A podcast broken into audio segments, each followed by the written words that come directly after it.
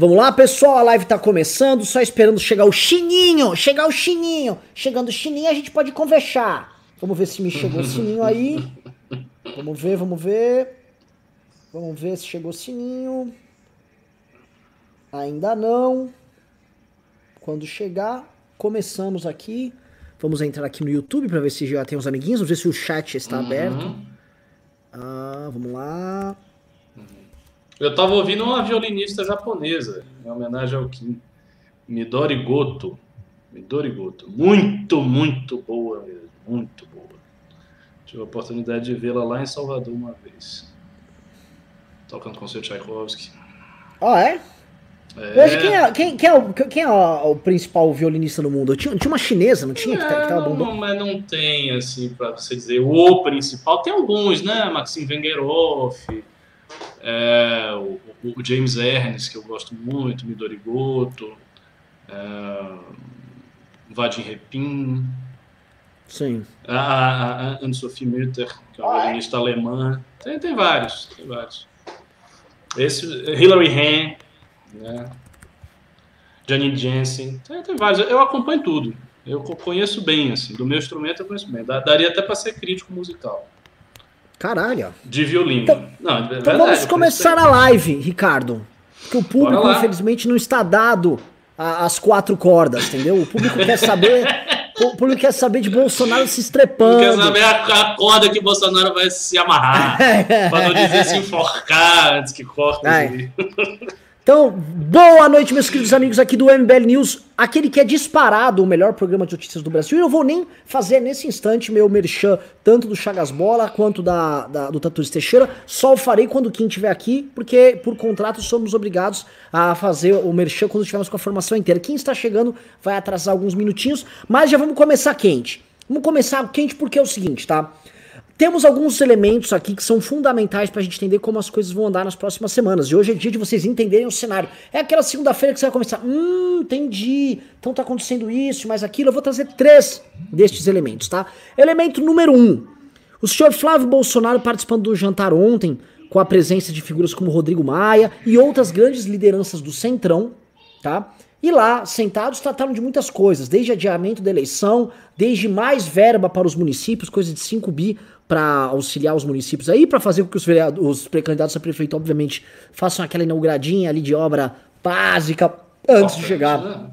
antes de chegar ao pleito, né? Mais uma forma do Bolsonaro ceder aí não só pro Centrão, mas para todo o sistema político, tá? Foram tratadas outras coisas, provavelmente vamos ver qual é o pacote Salva Flávio que está sendo desenhado ali, até o fato do senhor Flávio estar como interlocutor vai ter algumas outras, vamos dizer, alguns desdobramentos, e eu quero tratar disso também porque tem o fato de que uma mulher, uma promotora ligada ao Aras obteve acesso ao material da Operação Lava Jato de forma ilegal, a equipe da Lava Jato largou a PGR e ela era muito próxima ao Flávio Bolsonaro. Ela se gabava pros seus que ela conversava com o Flávio Bolsonaro o dia inteiro. Então a gente quer saber o seguinte, pô. A gente sabe que boa parte daqueles processos da Lava Jato não, não são com relação ao Bolsonaro nem ao Flávio. São com relação a essa turma do Centrão que o Flávio estava reunido, né? Toda essa turma que envolve PSDB, PT, MDB, e tinha gente do MDB lá. Então que história é essa? Vamos ver, vamos ver se tem ligação. Mas esse é um dos elementos. Segundo elemento que é muito importante é bancada bolsonarista e redes sociais bolsonaristas têm como meta destruir a imagem de Sérgio Moro, até o título da live, destruam Sérgio Moro. E por que, que o foco deles é a destruição da figura de Sérgio Moro? Eles acreditam que o Moro é uma figura aglutinadora que pode trazer os eleitores do Bolsonaro no segundo turno e até do primeiro turno insatisfeitos com a gestão do presidente da República, insatisfeitos com o desgoverno dele e que eles comecem a se aglutinar ao redor de Sérgio Moro enquanto figura carismática, coisa que eu não acredito, e depois eu explico por que, vou dar minha opinião aqui. E ah, por conta disso eles falaram: destruam Sérgio Moro, delenda est Moro, tá? Eles vão pra cima do Morinho, vão pra cima dele pra tentar destruir sua reputação, falar que ele é comunista, gay, que ele usa maconha, todo aquele receituário básico que o, que o bolsonarismo gosta de utilizar pra destruir a imagem das pessoas que eles veem como adversários. E isso entra muito, veja só, com o ponto 1, que é, é outra notícia do dia, porque Moro representa a Operação Lava Jato, a Operação Lava Jato saiu do governo, e estamos falando dos bolsonaristas querendo utilizar informações da própria Operação Lava Jato, possivelmente para barganhar a salvação do- da família Bolsonaro junto ao tal do Centrão. Isso, isso é informação que vale ouro, meus queridos amigos, isso é informação central. E o terceiro ponto é, no enfrentamento ao tudo isso, multiplica-se as frentes mancas. E o que, que são as frentes mancas? Frente manca é uma frente de uma perna só.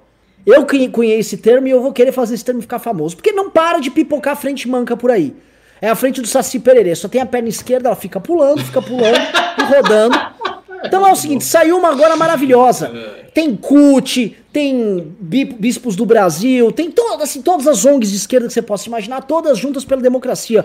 Folha de São Paulo soltou um manifesto novamente a favor da democracia, tudo muito bonito, tudo muito bacana. Só faltou, para ter uma democracia completa, o lado divergente, que em geral não fica muito presente. E é isso que está acontecendo. Estamos vendo aqui uma miríade de frentes mancas, tá? Que ajudam muito a permanência de Jair Bolsonaro, porque são frentes que eu vejo que querem reconstruir suas bases na classe média que eles perderam ao longo dos últimos anos, com um discurso que evoca sua origem quase mitológica nas diretas já. Ah, as diretas, nós vamos imitar as diretas, vamos emular as diretas já. E eu vou provar e vou trazer argumentos para vocês aqui que, vão, que a dieta já não foram todo este fenômeno pop que eles imaginam, não foi nem próximo do que foram os movimentos pelo impeachment da Dilma Rousseff, por exemplo. E vou mostrar para vocês que essas frentes mancas não vão chegar a lugar algum, e por isso a frente que tem que ser construída justamente com o próprio Sérgio Moro, essa figura que está tá sendo alvo de destruição do Bolsonaro, é muito mais perigosa e é disso que acho que a gente vai tratar, alternativas, este caminho e tal. Ricardo Almeida trouxe muitas informações, mas você, como tem um, um cérebro privilegiadíssimo, um processador de dados aí incrível, você já conseguiu reunir é, esta, esta miríade de informações e já conseguiu tecer umas linhas. Aqui você, você compôs uma linha melódica para que o nosso público possa entender o que está rolando. Tá bom? A bola é tá sua. Tá ótimo. Pronto, eu vou compor uma linha polifônica, né? usando aí o exemplo das sonatas de Bach com várias linhas melódicas simultâneas atuando em conjunto. Porque o que, acontece? Primeiro, é, é óbvio que o bolsonarismo e os formadores de opinião do bolsonarismo sabem que o bolsonarismo está em declínio, eles sabem que a popularidade do Bolsonaro está caindo. Todo mundo está vendo isso aí. E havia a possibilidade de uma renovação eleitoral trazendo os votos do Nordeste através de uma continuidade, né, de uma permanência do auxílio emergencial até 2022, até o momento das eleições. Só que essa possibilidade praticamente acabou. Dizer, o que a gente está vendo é uma disputa entre o governo e o parlamento para se decidir se o auxílio emergencial vai ser de 600, 600 e acabar, ou seja, 600 no mês, 600 no outro e acabar, ou se ele vai cair mais gradualmente, 600, 500, 400. Mas não se, não se está falando na ideia de manter o auxílio emergencial até o momento da eleição, que é, na realidade, a única coisa que poderia fazer com que o eleitorado mais pobre brasileiro passasse a votar em massa em Jair Bolsonaro. Se ele conseguisse fazer isso, é, estaria cumprindo a profecia do Andreasa. O Andreasa fez essa análise, ele disse que era do interesse do governo continuar dando esse auxílio emergencial para muito além do término da pandemia, e é verdade, é do interesse do governo. Mas, como eu, eu falei na época, e eu acho que é o caso, é, o governo não, não, não, vai conseguir fazer isso. A gente está entrando numa crise econômica violentíssima, e para você, no meio de uma crise econômica, sem apoio do parlamento, manter um auxílio emergencial até, até as eleições configurando claramente uma tentativa de instrumentalizar esse voto, o governo não vai conseguir fazer isso.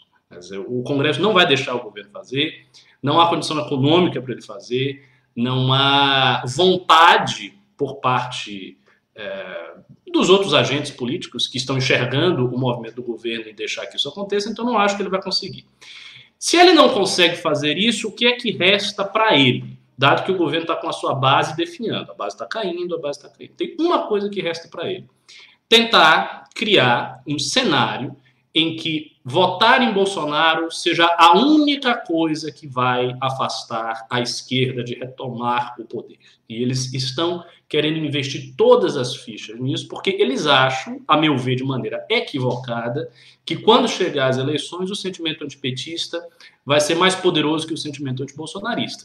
Então, se Bolsonaro for com o PT né, no segundo turno, for com uma figura muito característica da esquerda, ele conseguiria vencer as eleições porque o sentimento anti-esquerda, o sentimento antipetista, é, impediria as pessoas de votarem na, na outra, no outro candidato. Eu acho que isso é falso, não acho que isso vai acontecer, mas eles acham que isso pode acontecer. Para isso se configurar, o que é que eles precisam? Eles precisam que nenhuma alternativa de centro-direita, ou mesmo de centro, surja com força competitiva para desafiar o bolsonarismo.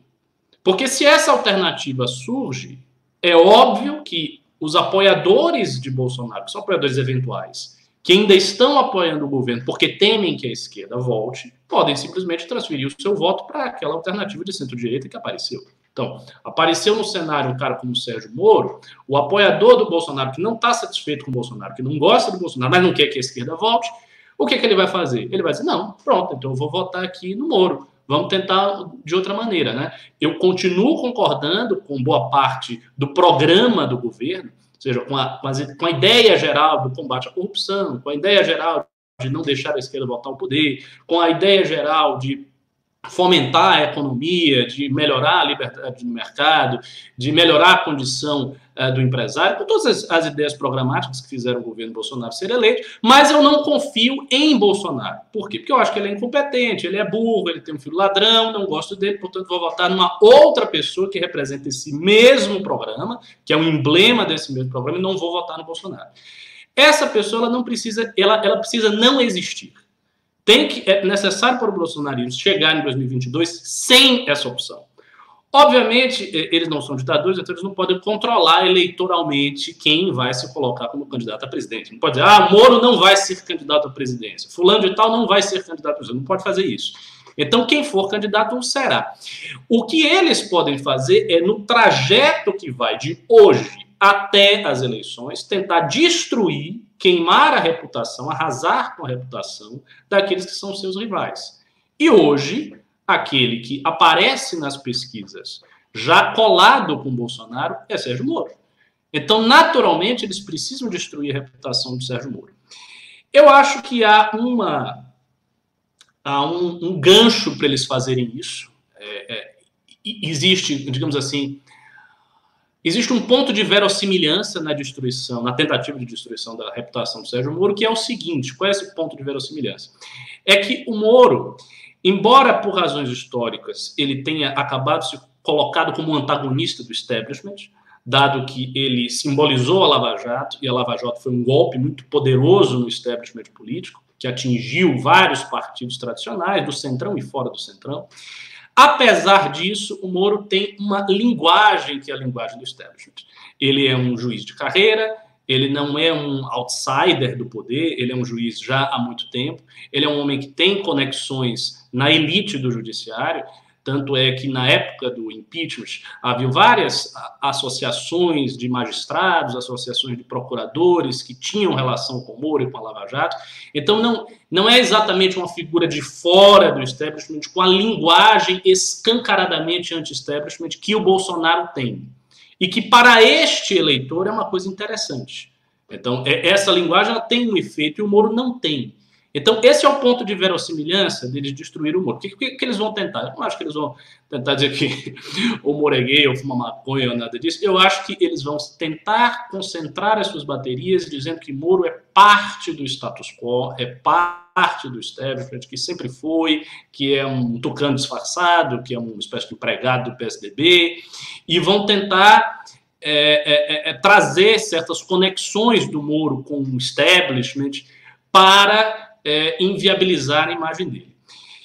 Eu acho que esse é um esforço muito desesperado, porque, assim, é muito difícil fazer isso, é muito difícil tornar esse discurso verossímil quando, primeiro, a gente sabe que a Lava Jato foi destruída no governo Bolsonaro pelo esforço de Bolsonaro em proteger Flávio Bolsonaro. Então, assim, não foi um gesto contra o establishment, ao contrário, foi um gesto de cooptação do establishment, de aproximação do establishment, que destruiu a Lava Jato e que foi feito para blindar o Flávio Bolsonaro. E isso, assim, isso está manifesto, inclusive está na cara dos próprios apoiadores do bolsonarismo.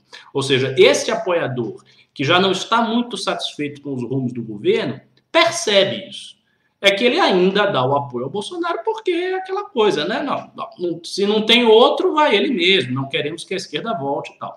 Então, para esse apoiador, o discurso de que ah, o Moro é um agente do establishment é, é um discurso muito fraco, porque a, a, objeção óbvia que vai aparecer, ah, tá, Moro é um agente do establishment, ok. Mas é engraçado, a Lava Jato foi destruída para proteger o Flávio Bolsonaro, não entendi. Então, assim, isso é fácil, né, de, de da, do, do, indivíduo entender, né, é fácil de chegar nas pessoas. E tem um outro detalhe: a gente está vendo o bolsonarismo cada vez mais próximo do centrão, cada vez mais próximo do status quo político. E ele não vai conseguir queimar um adversário colando a ele a peste de ser um empregadinho do status quo, ao mesmo tempo que ele está se aproximando do status quo. É muito difícil, é muito xadrez 4D para ele fazer essas duas coisas. Então, quando essa contradição for explorada, ela já está sendo explorada, ela vai ser mais e mais e mais e mais explorada, inclusive será explorada, caso o Moro venha a ser candidato à presidência, pela própria campanha do Moro. Né? Se o Moro for candidato a presidente, ele vai fazer uma campanha. Ele não vai simplesmente ficar dando entrevistas avulsas, ele vai fazer uma campanha. E na campanha, ele vai colocar isso. Então, obviamente, ele vai colocar isso do jeito dele, um pouco insosso, com aquela linguagem muito formalista, litúrgica, mas ele vai colocar. E isso vai ser explorado pela direita democrática toda, vai ser explorado pela mídia também, que tem interesse em explorar esse tipo de dimensão. Eu acho, por exemplo, que uma empresa como a Globo pode não dar um apoio explícito ao Moro, porque eu imagino que a primeira opção dele seja um projeto à la Luciano Huck, alguma coisa de centro-esquerda, reunindo a elite, muitos bilionários, muitos operadores do establishment. Acho que isso aí é o projeto número um da Globo, mas, é, como projeto secundário, eles poderiam, por exemplo, abraçar a candidatura de um lavajatista. Eu não vejo a Globo sendo contra a Lava Jato ou contra o combate à corrupção. Ao contrário, é, no início do nosso processo de luta pelo impeachment, a Globo queria colar a etiqueta de que aquele movimento todo era um movimento contra a corrupção, de maneira genérica. E quem exemplifica isso como emblema é o, é o próprio Sérgio Moro. Então não vai ser muito difícil para a Globo explorar essas contradições do discurso bolsonarista. E a Globo tem um alcance de milhões de pessoas é um alcance na base social, na capilaridade social real do Brasil, que não é a mesma das redes sociais bolsonaristas. Por sua vez, o SBT e a Record, que são os instrumentos que hoje dão ao bolsonarismo um certo alcance, eles não, eles não são realmente TVs bolsonaristas, eles dão um apoio aqui e acolá, mas não é, é, é, a organização da programação jornalística do SBT e da Record não, são, não é feita para louvar o Bolsonaro e para comprar todas as narrativas e para levar as narrativas adiante. Eles não, não ocupam a mesma função das redes sociais, eles não reproduzem os mesmos conteúdos das redes sociais bolsonaristas. Então você não vai achar na Record e no SBT o mesmo discurso que um Alan dos Santos, o mesmo discurso que essas figuras. Não acha. Então eles também, elas também não serão utilizadas como instrumento para destruir a candidatura do Moro. Ou seja, em última instância, o que restará ao bolsonarismo para destruir a candidatura do Moro são as redes sociais deles mesmos, que já estão muito enfraquecidas e que ainda estão mais enfraquecidas porque o presidente se revelou muito desleal perante os seus, não ajudou ninguém, todo mundo está vendo isso. Isso foi um motivo de crise, de reflexão entre os Olavetes. Então eu não, ve, eu não vejo o Bolsonaro tendo sucesso nessa estratégia. Eu, eu, eu vejo que ela faz sentido, eles vão querer fazer isso, mas eu acho que eles não têm força para conseguir emplacar esse discurso, não. Para mim, a saída eleitoral real do bolsonarismo seria mesmo manter o auxílio emergencial até 2022 e tentar virar o jogo eleitoral. Só que ele não está conseguindo fazer isso. E se ele não der o dinheiro, se o auxílio emergencial não pingar na conta de quem está recebendo até a eleição, o cara não vai votar no Bolsonaro. Ele não vai ficar grato a Bolsonaro, coisa nenhuma. Aliás, quando ele vê o auxílio saindo, ele vê, ah, eu estava recebendo, agora não estou recebendo mais, ele vai ficar com raiva. Então, essas estatísticas que a gente. É, essas estatísticas que a gente está vendo, né, dele começando a ser mais aprovado entre pessoas que ganham até um salário mínimo, a faixa mais pobre da população, essa estatística, tão logo o auxílio emergencial desapareça, ela vai ser revertida. Isso vai passar por um, um refluxo. Então, o Bolsonaro não vai conseguir se estabelecer como novo Lula para as camadas vulneráveis da sociedade brasileira. Não vai conseguir fazer isso sem o auxílio emergencial. E, como eu disse, o auxílio não, não vai, não vai é, é, é continuar até 2022. Uhum. Então, o que isso significa? Significa que eles precisam destruir a, a, candidatura de Sérgio Moro, eles precisam colar uma imagem de Sérgio Moro como servo do establishment, só que eles não vão fazer isso porque eles só fazem isso ao mesmo tempo cedendo e capitulando para o establishment. Então eles não conseguem não capturar. Porque, veja, se, se o bolsonarismo tivesse o discurso revolucionário que ele tinha no início, se ele tivesse essas condições, se ele não tivesse tão encalacrado com o Centrão e com tudo o jeito que ele está hoje, daria. Daria, porque teria, seria verossímil, pareceria mais realista. Entre Bolsonaro dizendo as coisas que ele diz e Moro falando daquele jeito, como, sabe, com aquela linguagem de operador do direito, muito redondinho, eu acho que o bolsonarismo conseguiria colar a imagem de que ah, Moro é um cara do establishment, que o que aconteceu na Lava Jato foi, sei lá, um acidente, ou foi uma operação diversionista que no fim das contas acabou contribuindo com isso. Enfim, fazia um, um discurso aí, uma enrolada. Só que com a contradição flagrante que hoje todo mundo vê no bolsonarismo, é impossível eles fazerem isso. A contradição é patente, ela é, é chama a atenção, ela é notória. E, como eu disse, vai ser vocalizada pela campanha do Sérgio Moro. A campanha do Moro vai falar isso. A campanha do Moro apresentará o Moro como um juiz exemplar que exerceu uma função na Lava Jato e que foi sabotado por um governo que não queria combater a corrupção porque precisava proteger um filho corrupto. E hoje a população brasileira já acha majoritariamente que Flávio Bolsonaro é corrupto. Você pode olhar as pesquisas, as estatísticas que mostram a opinião da população brasileira sobre o Flávio Bolsonaro revelam isso de maneira patente. Todo mundo acha que o Flávio Bolsonaro tem alguma coisa a esconder. Isso é, isso é, comum, mesmo entre apoiadores do Bolsonaro, mesmo pessoas que apoiam o Bolsonaro, apoiam o Bolsonaro, mas dizem, não, mas realmente o Flávio deve ter feito alguma coisa. Que não seja uma coisa muito grave, que não seja nada demais, mas alguma coisa ele fez. Né? Todo esse esforço para proteger o cara, o Queiroz, o, a, a, o Laranjal, a Rachadinha, a Michelle, os milicianos. Não dá para pegar todo esse conjunto de evidências e jogar para debaixo da pete como se ele não existisse. Ele existe, as pessoas estão vendo. Então, essa é a minha opinião. Eu acho que eles vão tentar, mas não vão conseguir. Kim Katsumoto Katagiri, boa noite. Tá? Boa a gente noite, tá. Boa noite, Ian Santos. Boa noite, Ricardo Almeida. Boa noite, Brasil. Boa. Eu vou jogar para você o mesmo teste para ver se você se vira igual o Ricardo se virou, tá? Três Ixi. elementos são centrais hoje no problema político Brasil, tá? Três elementos novos aqui, três subelementos, sub, sub, subsistemas do grande complexo chamado Brasil, tá? Problema número um, eu listei pro Ricardo no começo dessa live, é a perseguição que o bolsonarismo está exercendo agora o Sérgio Moro. Destruam o Sérgio Moro, arranquem a cabeça do Sérgio Moro, vão a Maringá e joguem sal sobre o, o, o lugar onde nasceu o Sérgio Moro, sobre a maternidade dele, tá? Querem destruí-lo. Coisa número um. Coisa número dois, esta reunião que você poderá nos contar mais, afinal você é um membro do Centrão, né? Essa reunião que ocorreu em, é, é, com Flávio Bolsonaro, Rodrigo Maia, turma do Centrão, Marcos Pereira tal onde muitas coisas foram tratadas desde adiamento das eleições até possivelmente uma operação Salva Flávio, sabendo que no fim de semana a procuradora ligada ao Aras teve uh, acesso a conteúdo dentro da Operação Lava Jato que envolve todos os investigados. Ela que é muito próxima e se orgulha de ter relação próxima e li receber ligações do senhor Flávio Bolsonaro, vulgo Flávio Rachadinha tá? Tudo isso acontecendo ao mesmo tempo. E o elemento número 3, para te complicar aqui a matéria, é a formação da frente manca, que é uma frente ampla de uma perna só, a frente do Saci Pererê, que só tem a perna esquerda, e essa frente manca fica pulando, pulando, pulando. Cada hora a gente ouve uma coisa nova. Ontem foi a Folha de São Paulo, hoje surgiu o movimento Brasil pela Democracia, que ele congrega mais de outras 40 iniciativas, dentre elas a CUT, o Somos 70%, blá blá blá blá blá. Kim Kataguiri, como desenrolar esse nó? Ricardo desatou esse nó aqui, ó. Tu, tu, mas eu quero saber você tá? Do jeito que tá, tô vendo tudo muito amarrado. Os caras tentando ferrar o Moro, tentando ferrar Lava Jato, tentando se aliar com o Centrão, a esquerda construindo uma oposição que é tudo que o bolsonarismo gostaria de ver. E aí, Katsumoto?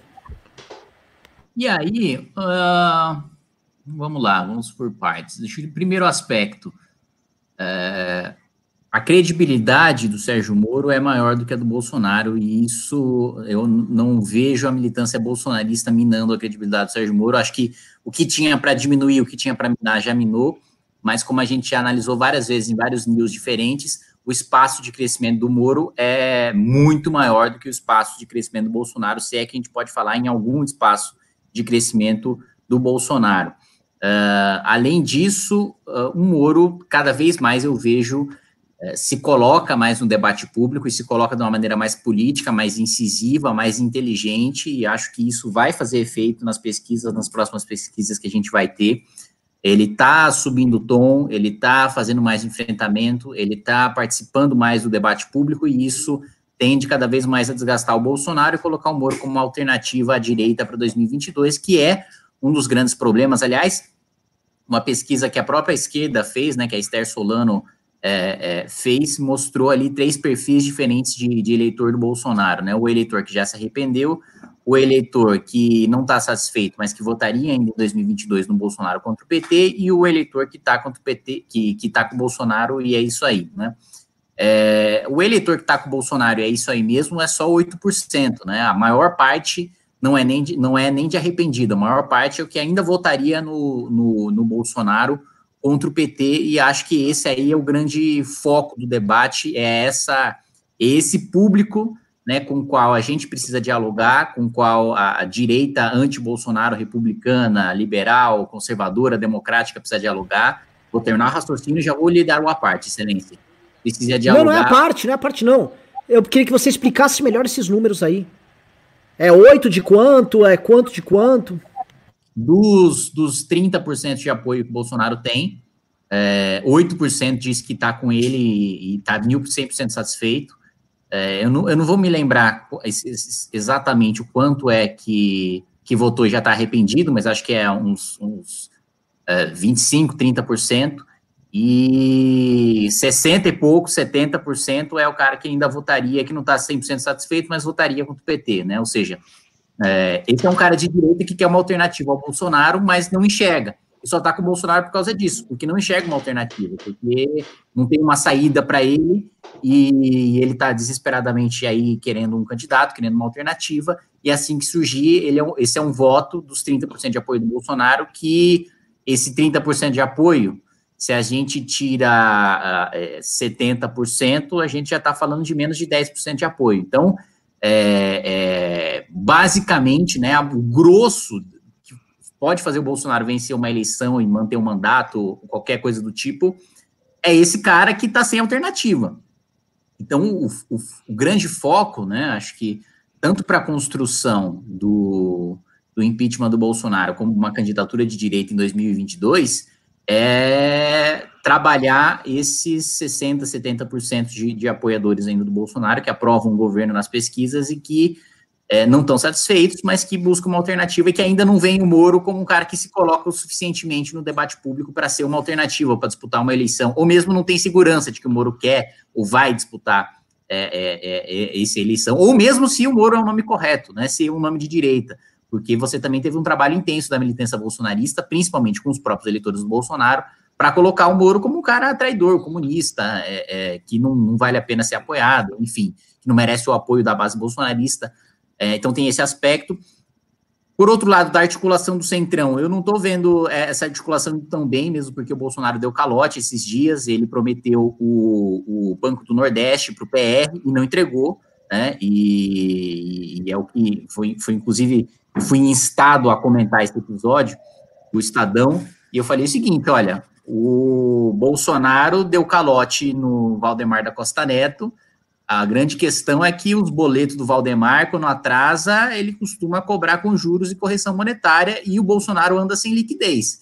Eu acho que é justamente nesse cenário que ele se encontra agora, né? Ele não tem capital político suficiente para fazer o que há de pior na articulação política, que é prometer e não entregar, que gera justamente um, um, uma necessidade o líder do Centrão tem a necessidade de retaliar o Bolsonaro para mostrar para o seu próprio liderado parlamentar que tem condições de se manter na posição de liderado, que tem liderança e que luta pelos direitos da bancada, digamos assim, que luta pelo direito do cara ter espaço no governo, de ter emenda e etc. Então, é, não vejo tão bem assim essa articulação do Centrão com o Bolsonaro, mesmo porque a gente também não teve nenhuma votação até agora que efetivamente mostrasse um poder do, do Bolsonaro, essa, essa base mesmo do Bolsonaro fortalecida na Câmara. As, as agendas, as pautas que a gente teve foram pautas que o, a base do Maia votou também, porque eram, porque eram pautas econômicas. Então, é, a gente ainda não teve nenhuma, nenhuma agenda específica do governo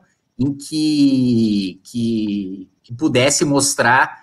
É, aliás, a gente teve derrota, na verdade, né? Agora, recentemente a gente votou a questão do uma questão cara ao Bolsonaro, que é a CNH, né? O Bolsonaro no ano passado Ele colocava a CNH como uma prioridade maior do que a reforma da Previdência, maior do que a tributária, melhor do que a administrativa. A grande preocupação do Bolsonaro é a CNH, CNH, CNH, CNH. Finalmente voltamos à bendita da CNH, só que aprovando um destaque que manteve a, a obrigatoriedade da cadeirinha de bebê, que era o, o, um dos principais pontos que mais gerou polêmica. Né? Então, no final das contas, o centrão é, é da base do Bolsonaro votou para tirar o texto da cadeirinha de bebê do Bolsonaro. É, que para mim é a coisa mais próxima que você tem de um teste, de uma pauta que é do governo, mas que não é uma pauta necessariamente é, liberal ou conservadora, ou que vá mobilizar bases que não sejam do governo para votar.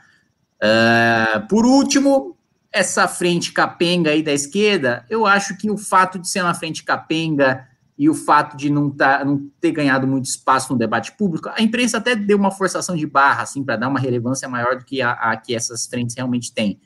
É... que foi? Está com essa cara. A imprensa realmente deu uma forçada de barra na importância do Não, eu acho que a imprensa tá, tá, mano, empurrando ladeira acima essa iniciativa. É um monte de vovô de cadeira de rodas com as redações. Vamos lá, diretas! Então, mas o que eu falei? A imprensa fazendo uma forçação de barra para aumentar a relevância desses grupos. É que você foi muito sutil. Sutil. Tipo assim, não é que dá uma dando uma ajudinha, tá tipo assim, ela tá realmente botando todas as fichas dela nisso, é diferente. Pois muito bem, mas eu acho que não, não, não, não tá mais, porque eu não vejo mais, acho que percebeu que não colou.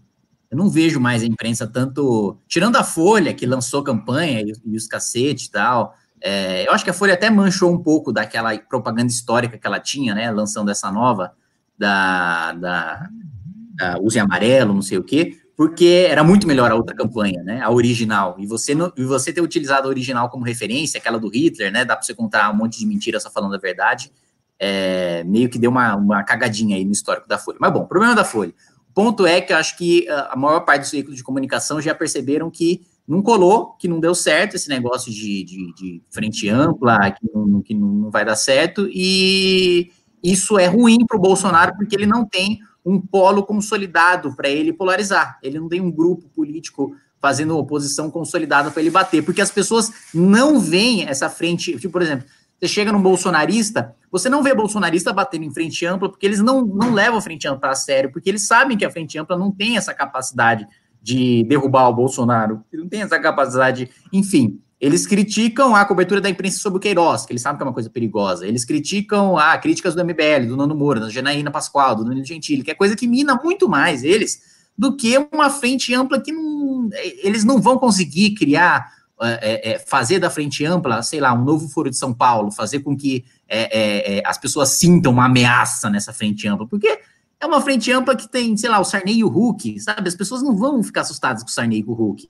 Né? É, é, não é uma coisa que dá para você aterrorizar as pessoas com esse tipo de.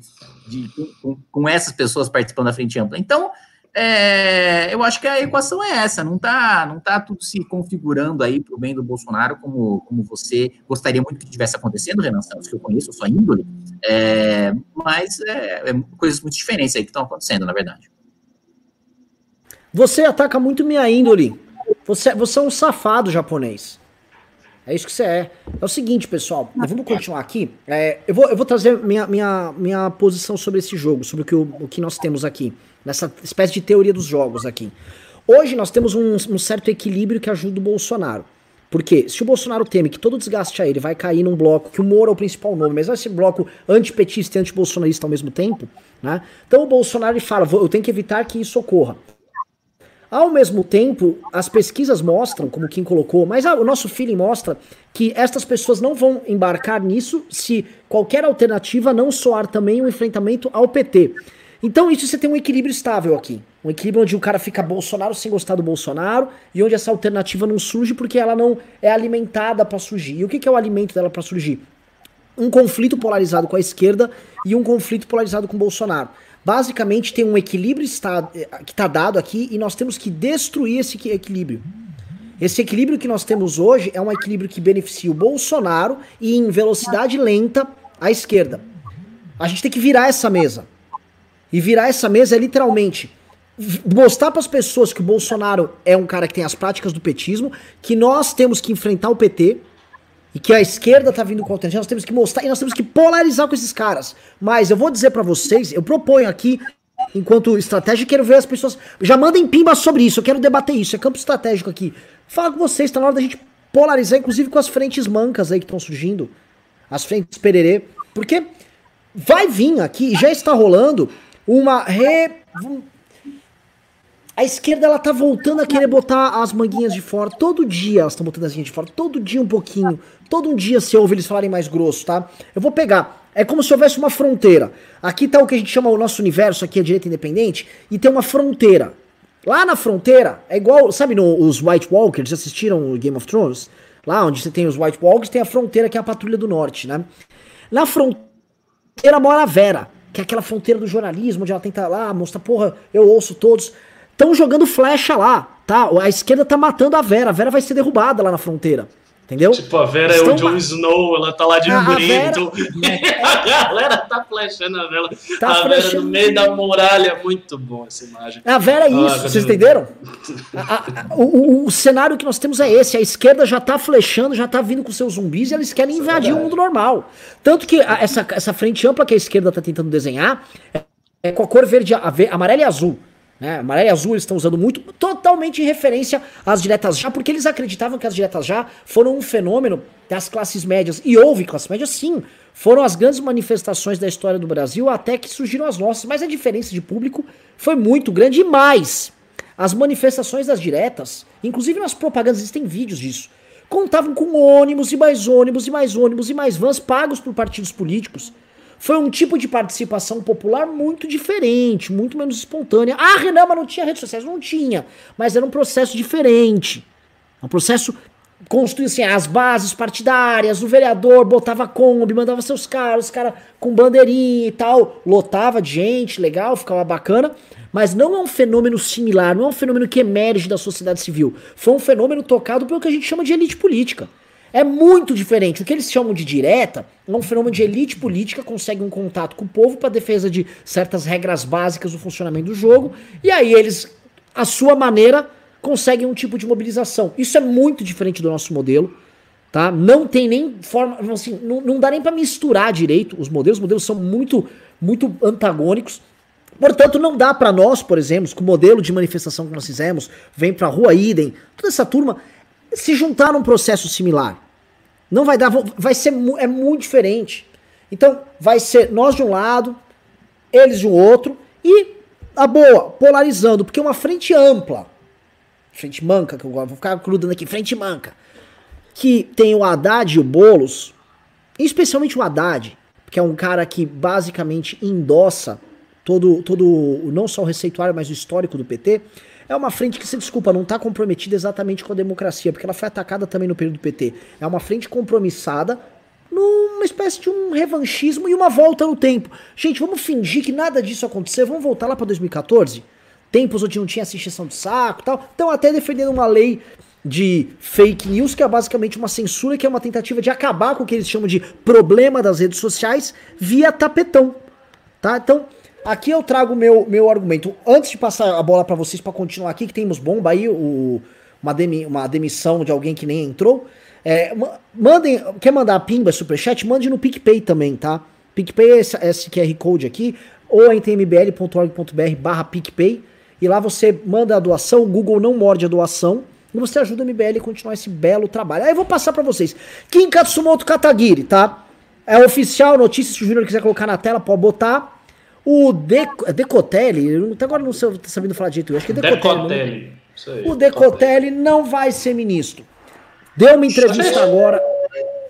Por quê? Só porque ele só porque ele inventou que ele fez um pós-doc, ele não concluiu o doutorado e plagiou o mestrado? Só por isso? Só ah, por isso.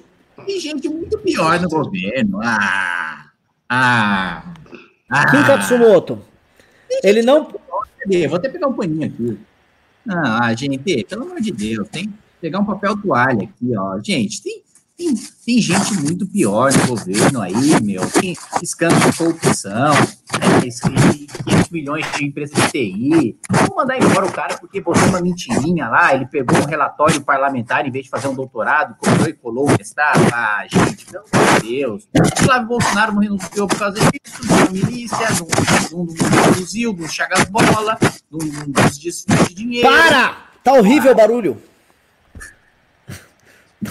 Cara, é ridículo, né? Esse governo aí, enfim, educação indo pro buraco. E logo o Bolsonaro, eu fiquei feliz quando eu vi no debate o Bolsonaro falando e ia inverter o que alguém falou para ele, só que ele, não sei, esse alguém falou para ele, com certeza saiu do governo logo no começo, que é que é para ele falar no debate que era para inverter o investimento da, da, da virou para o básico, né? E eu fiquei muito feliz, falei, cacete, vai pegar desespero, desespero mesmo, o bagulho vai ser louco.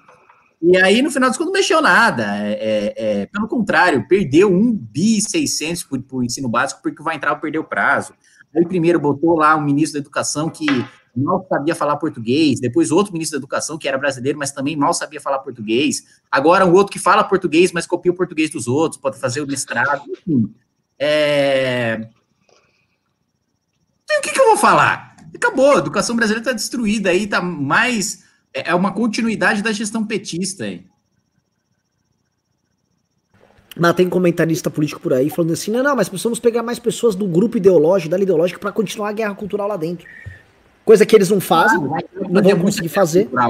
Os comunistas estão todos fora das faculdades, das escolas. Imagina, eles não estão se aproveitando não do momento para descer o pau na direita e falar que todo é, imagina, fez um baita de um combate cultural. Putz, Imagina, os professores foram todos, mudou o currículo, o pensamento dos alunos mudou completamente. Agora, em vez do pessoal, sei lá, dançar funk na escola, na periferia e virar aviãozinho, eu tô vendo os caras, velho, tocando bar no, numa lira.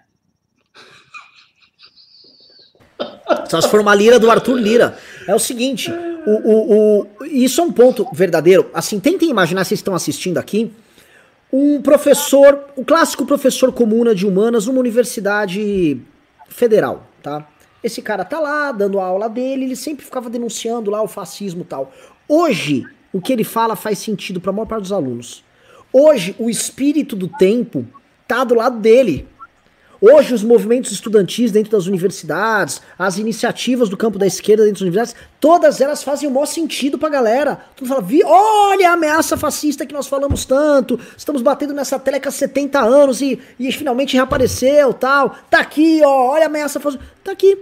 Hoje tem verossimilhança tá? O discurso dos caras, ele encontra eco na realidade porque o Bolsonaro fez o incrível favor de comprar todos os mais absurdos clichês autoritários que qualquer figura da direita poderia comprar. Ele comprou o manual do... do ma, qual o manual do tirano latino-americano? Deixa eu ler aqui, deixa eu copiar aqui. Pô, boa, isso aqui é do Pinochet, né? deixa eu imitar aqui. Médice, deixa eu ver o que que tem. É isso que ele fez, comprou todos os clichês.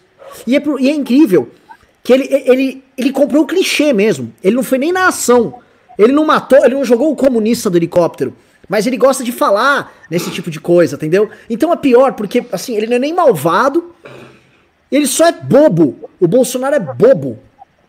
O, o, o bolsonarismo, é, de verdade, o bolsonarismo é tipo o Carlos Jordi ontem debatendo com o Kim. Os caras gostam de ficar fal falando grosso nas redes sociais e na prática fica vermelho num debate e puxa o cabo da internet para poder fugir do debate. É isso que esses caras são. É tudo. Ele é, fez são... isso.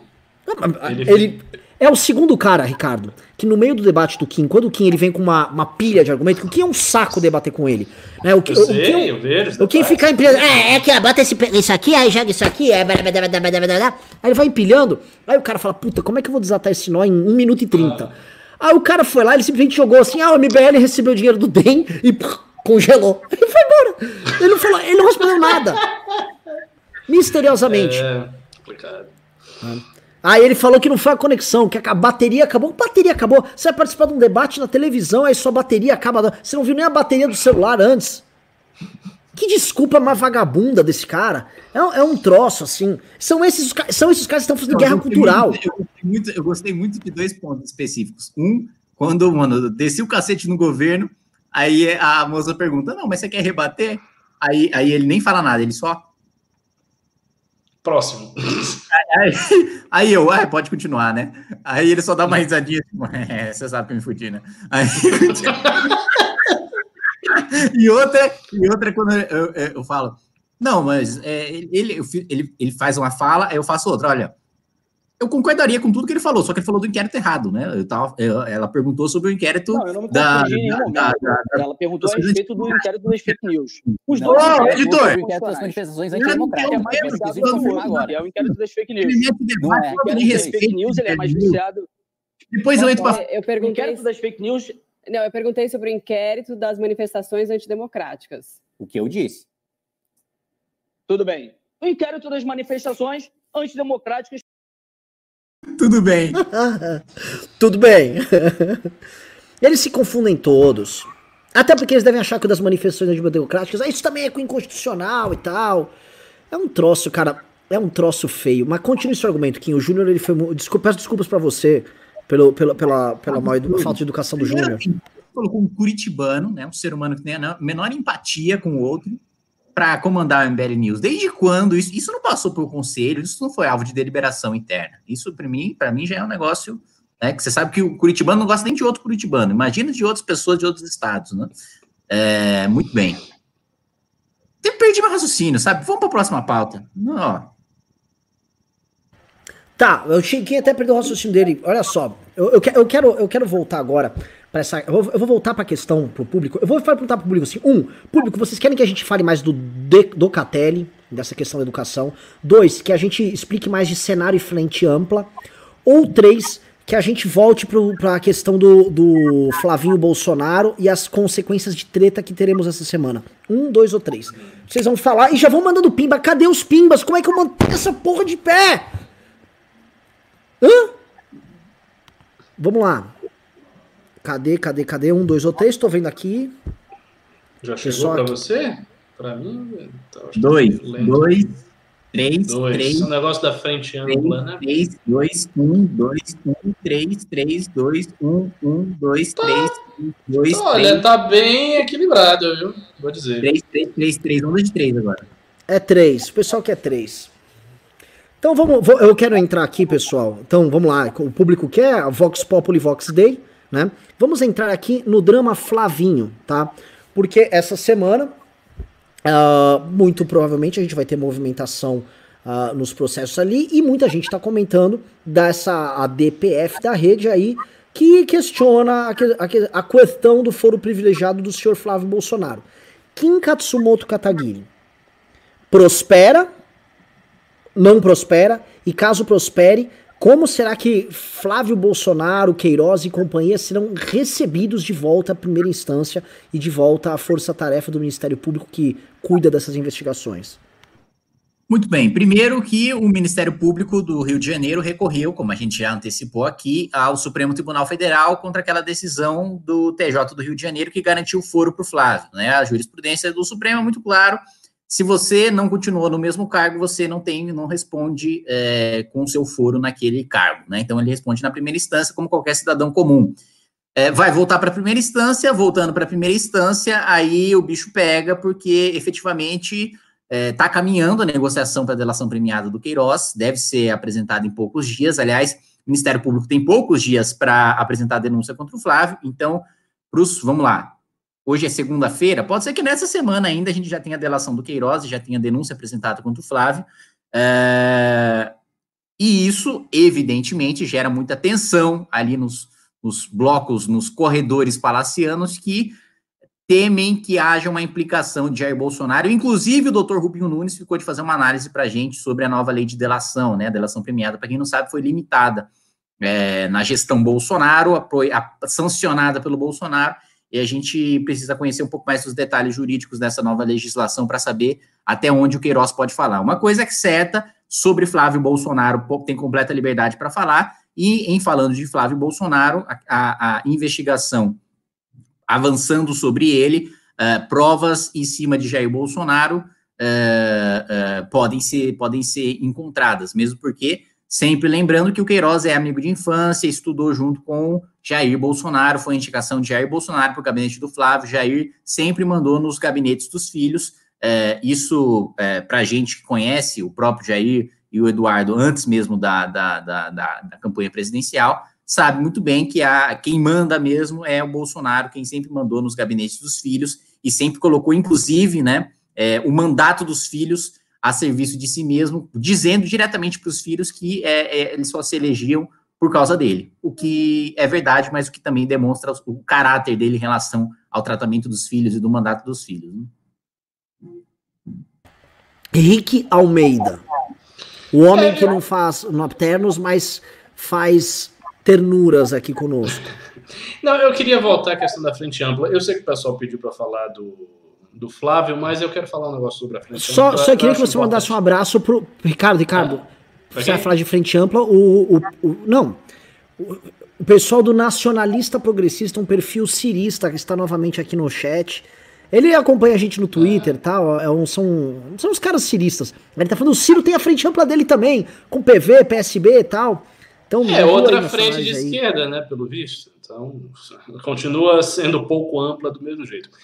A questão é a seguinte: eu há muito tempo acho, eu acho há muito tempo que a direita não bolsonarista, basicamente o resto da direita que não está com Bolsonaro, tem que polarizar com a esquerda, sim. Já deveria ter polarizado há muito tempo, já deveria ter conversado há muito tempo. E por que é que isso é tão importante? Isso é muito importante por uma, uma razão óbvia e simples no jogo, o jogo político não é uma partida de xadrez em que você está de um lado e seu adversário está do outro. E você ganhou do adversário, então você ganhou a partida. Não. Bolsonaro ser destruído não significa necessariamente que a direita democrática levou.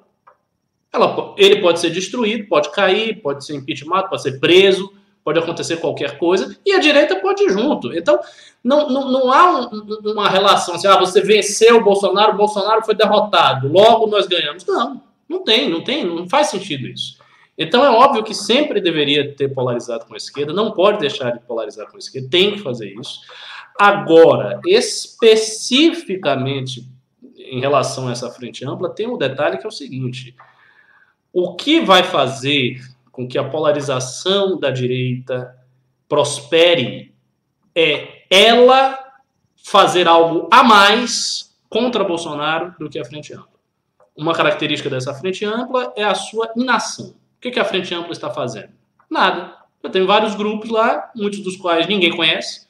Então tem instituições ali que as pessoas não, não sabem, nunca, falar, nunca ouviram falar, eu mesmo nunca ouvi falar. Tem várias, eu vi ali o logo, eu identifiquei algumas, Gele 10, a CUT, né, as centrais sindicais, algumas coisas, algumas fundações, mas tem outros que eu nem, nem nunca vi, nem vi o, o, o, o, o, logo, eu não sei o que, que, é aquilo. E a população brasileira também não sabe.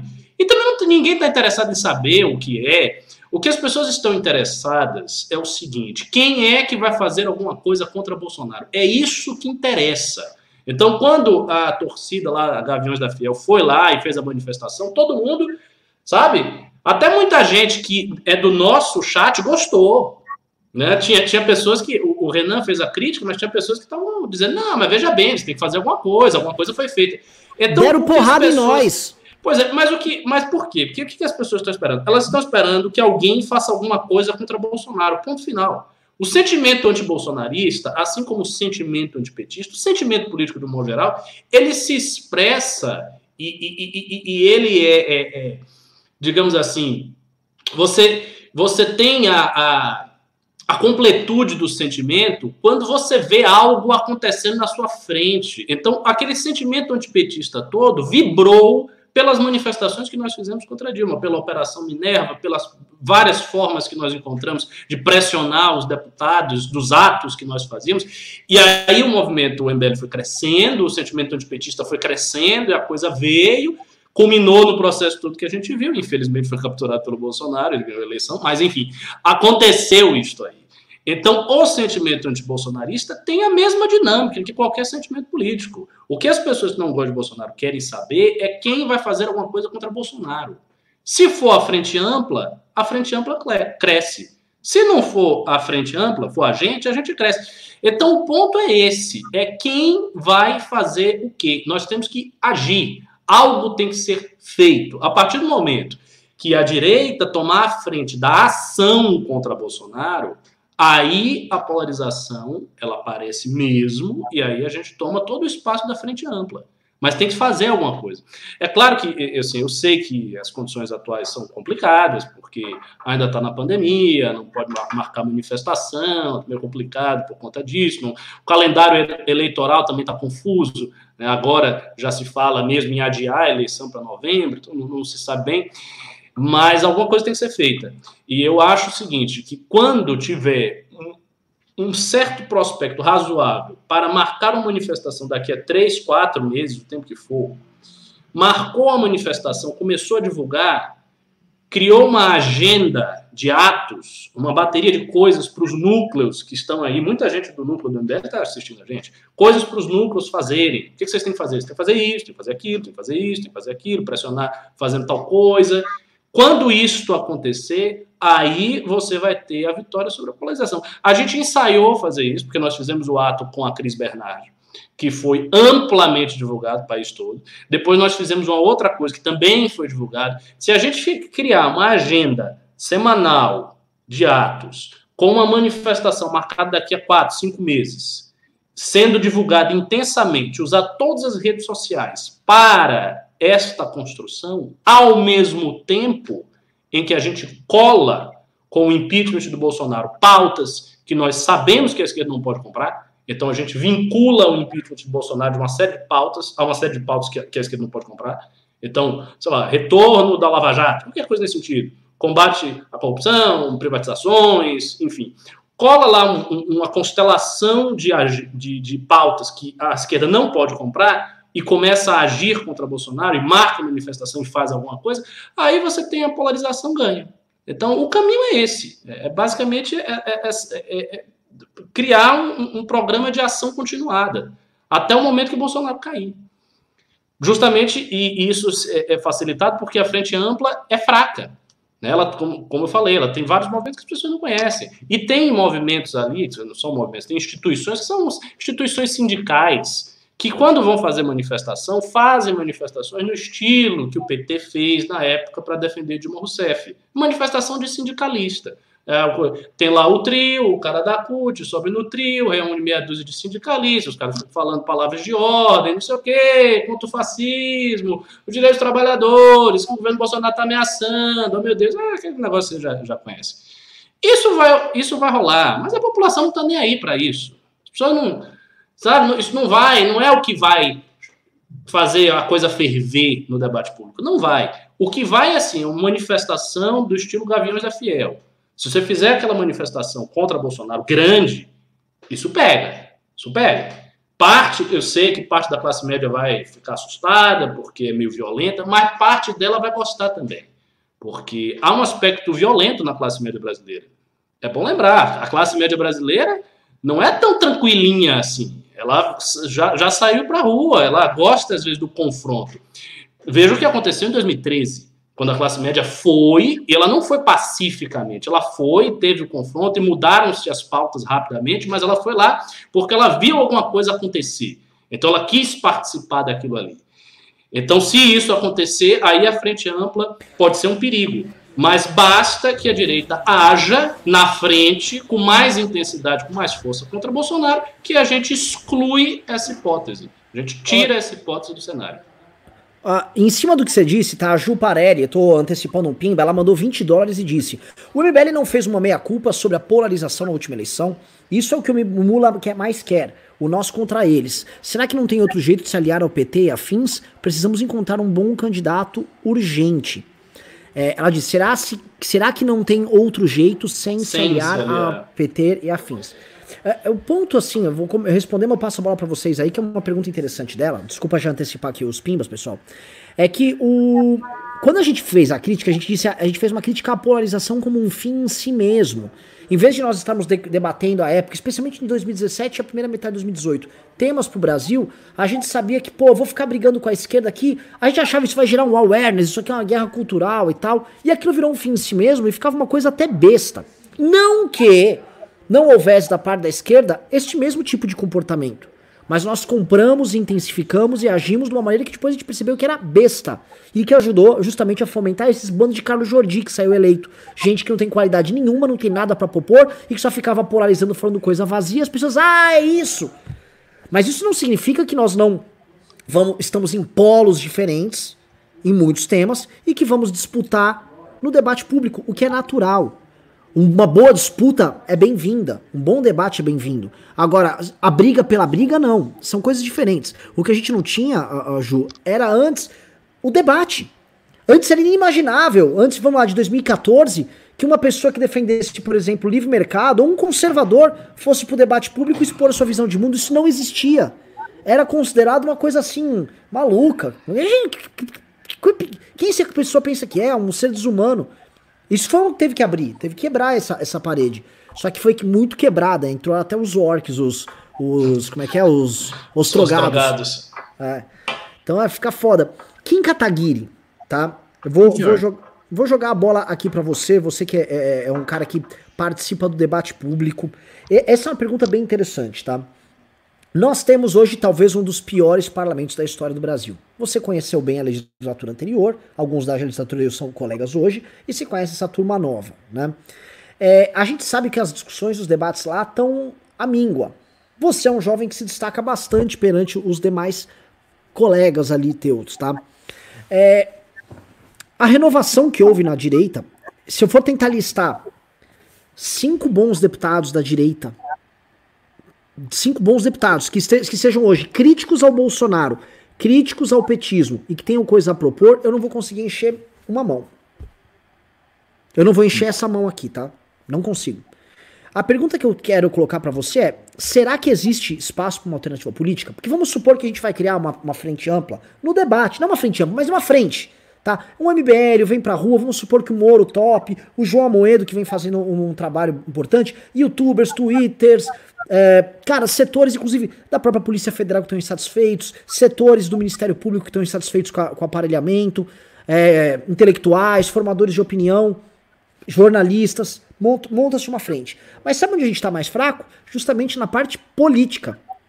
Quais políticos nós teríamos para atuar ali? Justamente porque o, o que tem de oportunista e de fraco, de frouxo, é gigante. Como você vê isso? Como você vê o parlamento nisso? Como trazer esses caras? É uma equação difícil porque, na prática, você não tem como trazer ninguém que não esteja atrelado a. Como eu posso dizer? É difícil você fazer uma conversão de pessoas que já não estão críticas, de parlamentares que já não estão críticos ao PT e ao Bolsonaro, porque são pessoas que é, ou realmente acreditam no, no, no, PT, ou realmente acreditam no Bolsonaro, ou estão com os seus grupos por, por oportunismo. Então também não seria muito bom atrair para a gente é, é, essas pessoas. Então eu não, eu não sei é, qual seria o objetivo dessa quando você coloca da gente fazer essa frente e tal, com, com essas figuras, o objetivo seria articular a frente para fazer uma contraposição ao Bolsonaro e mostrar que tem uma direita fora daquilo que, que ele prega, que ele defende, é isso? Ah, basicamente é o seguinte, Kim. Hoje nós temos um problema gigante, grotesco, que tá dado. O problema é o governo Bolsonaro. Não estou falando do problema ideológico. O Bolsonaro é um problema de saúde pública, o Bolsonaro é um problema para a própria é, estabilidade das instituições, e o Bolsonaro é um, pra, um problema da liberdade das instituições de investigação, do aparato investigativo do Estado atuar e combater a corrupção. Tem esses três problemas dados aqui. Ah, depois a gente pode indo. Aí a inabilidade política, o governo incapaz de andar, blá blá blá. Se um cara não consegue perceber isso, ele é um débil mental. Ou ele tá fingindo ele é oportunista. Tá? Então, assim, não dá para fingir. Ou é uma coisa ou é outra. Ou é um débil mental. E sei que tem vários débil, retardados, não sabe nada de política. Ganhou pra deputado, mas não sabe o que tá fazendo lá. E tem os caras que querem ficar na miúda. Oh, não vou perder seguidor, não vou perder voto. Né? Eu quero saber. Quem tá pronto para encarar os problemas reais do Brasil? Você, cara. Assim, desculpa eu encher tua bola. Tá? Não é porque é meu amigo, não é. Porra. Você, cara, você é um George Washington nessa caralha. Você tá aqui, tipo, mano, vendo os problemas reais da democracia brasileira. Você tá lá e ajuda na PEC do saneamento, você não entra pra sabotagem junto com o PT e com o PSOL. Você faz o que precisa ser feito. Ao mesmo tempo, tá fazendo oposição dura e clara. Você não vendeu, você não mudou seus valores uma vírgula. Agora, a gente sabe como é duro, a gente sabe como você é perseguido, como você é atacado, derrete Kim, derrete MBL. Isso é difícil pra caramba. Agora a gente vê caras que foram amigos nossos nesses últimos anos, só. Que que foi? Não, que que foi? Ó, oh, me encontra amanhã, viu? Ei, eu nem existo, tá? Ó, oh, ó. Oh. Ei, você viu um cachorro? Eu gosto de cachorro. Que porra é essa, velho? Cadê essas pessoas? Se você for hoje juntar 30 pessoas nesse nicho que eu falei ali, 30 parlamentares nesse nicho que eu comentei com você, Kim, e com o Ricardo aqui, é capaz de se achar no Senado e não achar na Câmara. Verdade, verdade. É muito possível encontrar no Senado e não achar na Câmara, perfeitamente. É, eu não vejo solução para isso mesmo, em termos de parlamentares. É, a gente só vai ter um bloco de parlamentares que, que tem uma, uma visão crítica ali ao PT e ao bolsonarismo quando a gente eleger um novo parlamento que, que tenha algum candidato à presidência que seja crítico a, a, a, a ambos e que crie um ambiente para que deputados com esse tipo de visão de mundo se elejam. Para mim é isso. Eu não vejo solução a, agora para a gente lançar uma frente e ter deputados e aderência de deputados para isso. Não vejo isso acontecendo. Tô aqui, eu vou infelizmente.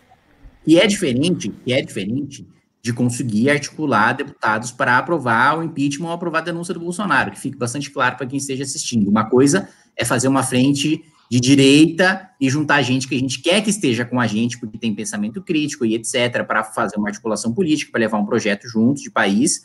Outra coisa é articular gente para votar o impeachment do Bolsonaro, que aí nem de direito precisa ser. Né? Vou falar uma coisa para você, Kim, porque é o seguinte, eu vou, eu vou escrever. A gente tá se matando, carregando essa porra nas costas.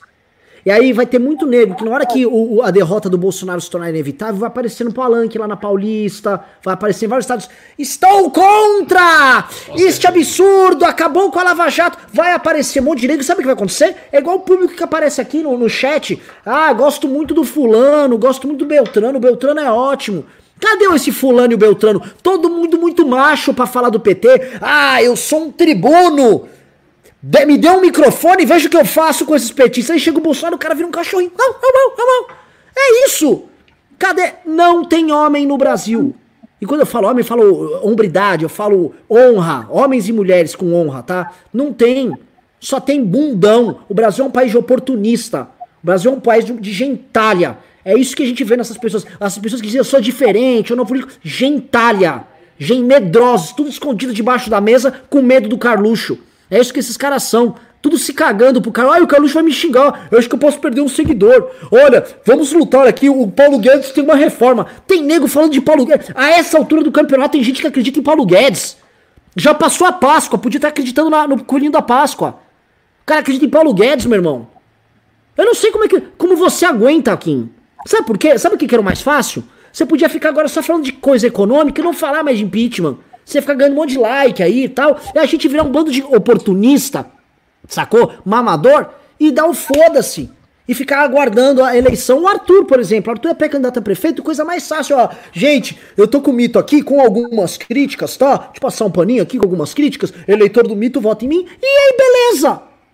Era o que todos esses oportunistas querem. Que é isso que esses caras querem fazer. Vê se tem tucano, vê se tem cara do Partido Novo, vê se tem cara do Cidadania batendo no presidente em porra de ano de eleição. Tudo covarde. Tudo Zé Bunda. Aí eles assistem essas lives e ficam, nossa, no MBL fala umas verdades, né? Aí mandam no WhatsApp assim, pô, parabéns, viu? Vocês falaram umas coisas legais ali. nossa, eu não teria essa coragem. Tudo bosta! Tudo perdedor! Que vergonha eu tenho dessa gente, velho. Que vergonha. Sabe por quê, cara? Eu fico. A gente fica se estressando pra caralho. É um monte de, de vagabundo Zé Patrulha patrulhando a gente. A gente tem que enfrentar o governo e ainda tem que se defender. Desculpa, desculpa, Kim. Eu tô. Eu tô com dois caras inteligentes aqui, eu, eu, só, eu só sou, tipo, fico resmungando, fico igual um cachorro aqui latindo, velho. Desculpa. Olha só, eu, eu, eu acho o seguinte: eu acho que não precisa trazer os parlamentares para frente ampla. Aí é que está. Por quê? Porque eles vão vir. Veja, se a gente criar uma frente da direita não bolsonarista, que tenha representação com os formadores de opinião e com algumas lideranças políticas, que, no entanto, não tem mandato, como, por exemplo, o Amoedo, criando isso aí, e se isso tiver força real, se os atos que essa frente, né, que essa coisa organizar, forem atos fortes se as redes sociais das pessoas que estão com a postura mais crítica ao bolsonarismo começarem a crescer muito claramente, se tudo isso acontecer, os outros parlamentares vêm. Porque tem uma coisa também, né? O pessoal faz, obviamente, o pessoal faz cálculo eleitoral. As, uai? as pessoas fazem cálculo eleitoral e para quem não renovou o seu público, é uma situação delicada. o, o MBL teve uma grande renovação. Teve uma renovação de público, inclusive porque foi muito atacado pelo bolsonarismo, porque a nossa postura foi muito assertiva desde o início. Então, como a postura do MBL foi muito para cima, muito em razão da, da sua postura pessoal, Renan, que o MBL acabou seguindo e incorporando isso aí. O que aconteceu? O público mudou. Eu ferrei o MBL. Então, eu, fico, eu ouço isso, tá? Eu destruí o MBL com essa postura. Não, não acho. Não acho. Eu não acho. Eu, eu acho que a situação do MBL estava muito pior antes. Porque qual era a situação do MBL? O MBL tinha um público muito grande que vinha, mas que não era fidelizado ao MBL. Então eram pessoas que gostavam do presidente Bolsonaro, que viam os nossos vídeos, que viam as nossas coisas, porque nós replicávamos opiniões de direita, genericamente, as pessoas gostavam, se identificavam com isso. Mas a partir do momento que o MBL tomava alguma postura contra Bolsonaro, fazia alguma crítica, ou tinha um posicionamento um pouco divergente, a pessoa ficava com raiva. Então, ela, é, veja, ela não era o público do MBL, ela era um público de Bolsonaro que estava acidentalmente, circunstancialmente seguindo o MBL, mas não era um público cuja mentalidade é formada pelo MBL e que introjeta os valores e o modo de pensar do MBL, as teses do MBL, não era. Não era esse público. Hoje nós temos esse público, principalmente representado aqui no chat do MBL News. Então, essa renovação do público é uma renovação eleitoral também.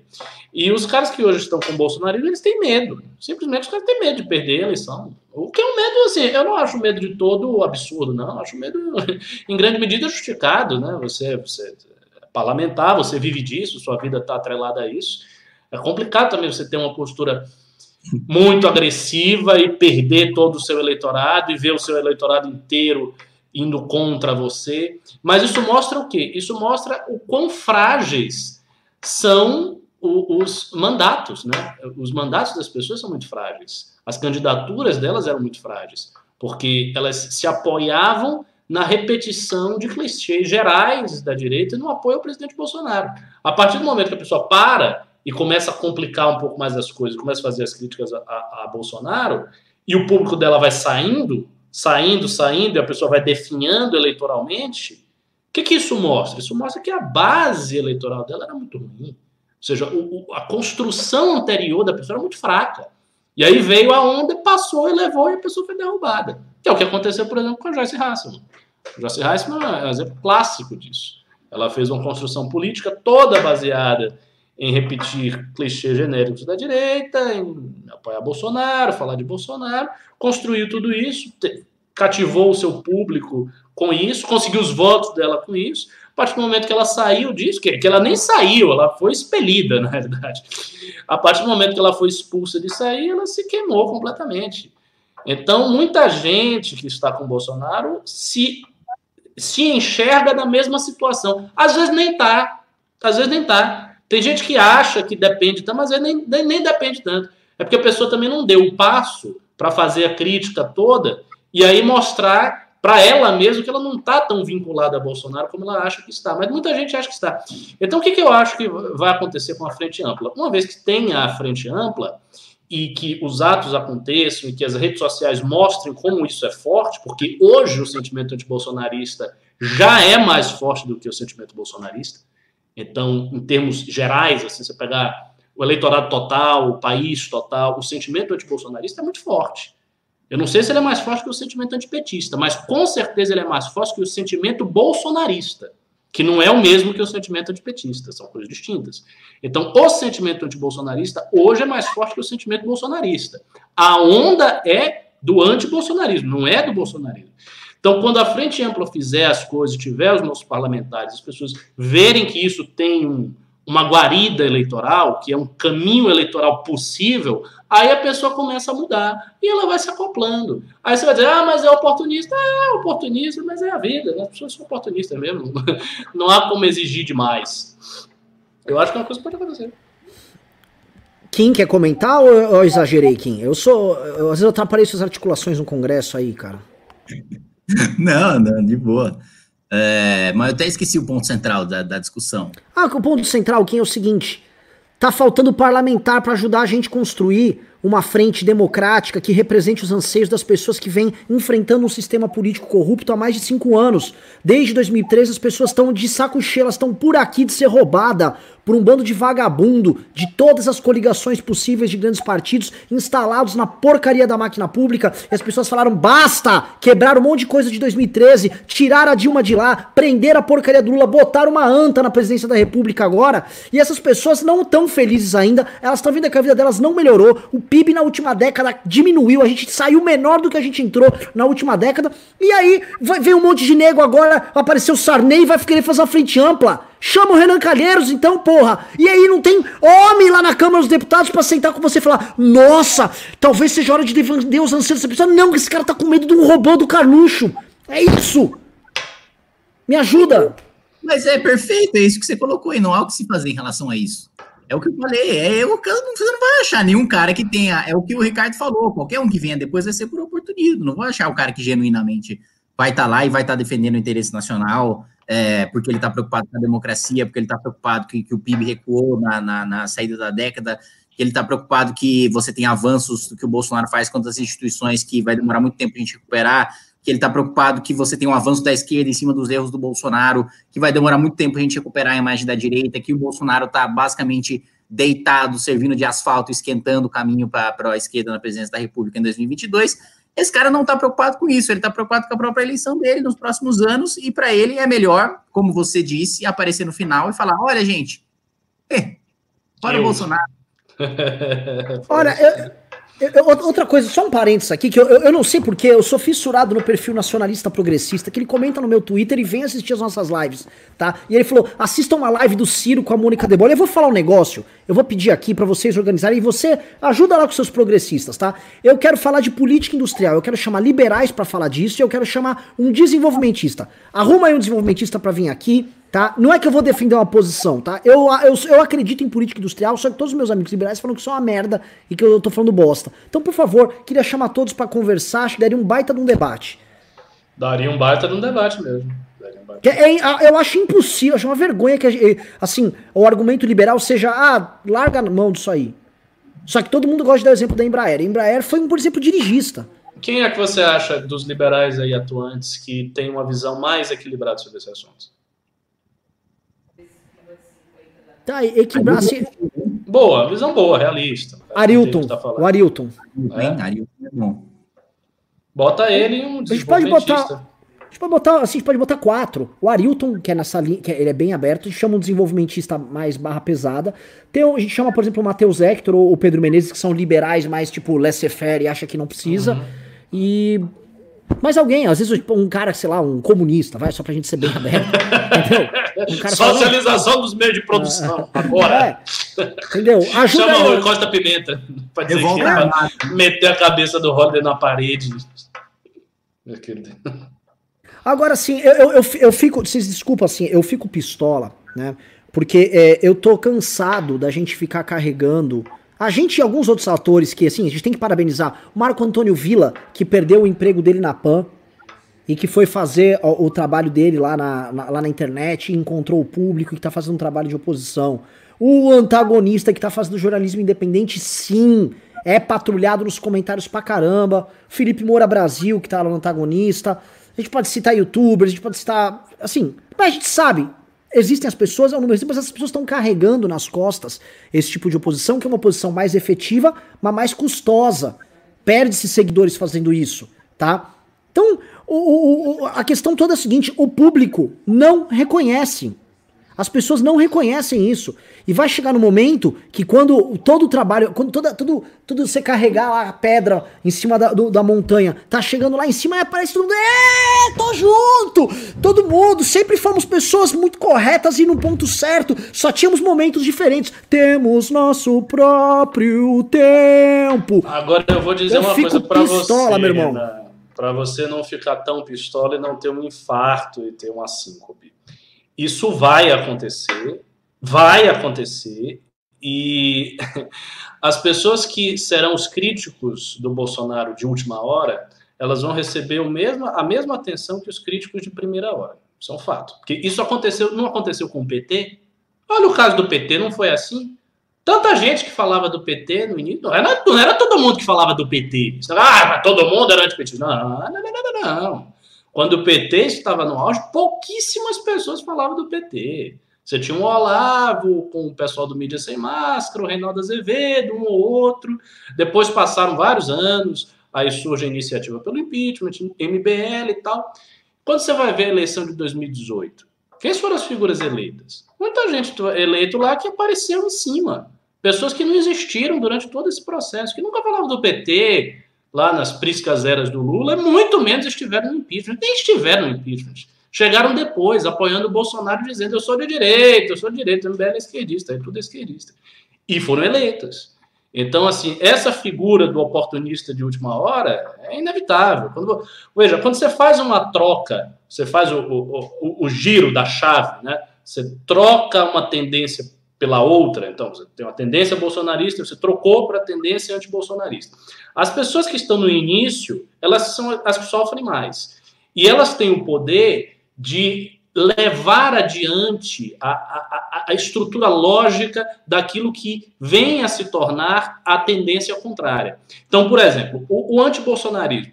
Em muitos termos, o antibolsonarismo está, está configurado muito na linha do Ayan, que é um cara muito discreto, não é uma figura famosa.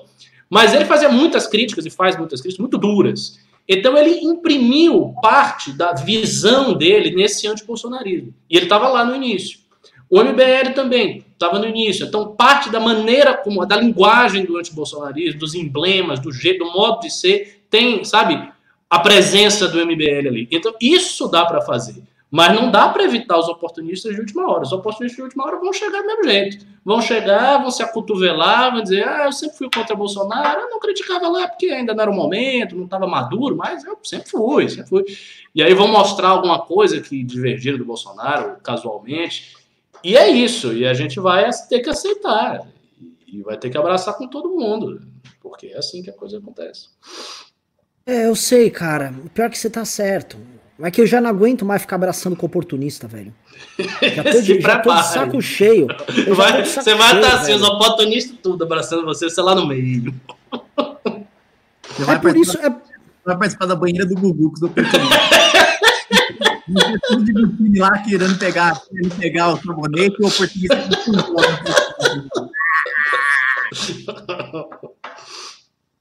Ai, meu Deus do céu, ai, meu Deus do céu, ai, meu Deus do céu. Olha só, o, o, eu sou o narrador aqui de um cara, tem um cara que ele nem manda pimba, esse, esse cirista safado aqui do Nacionalista Progressista nem pimba manda e eu fico lendo o cara aqui.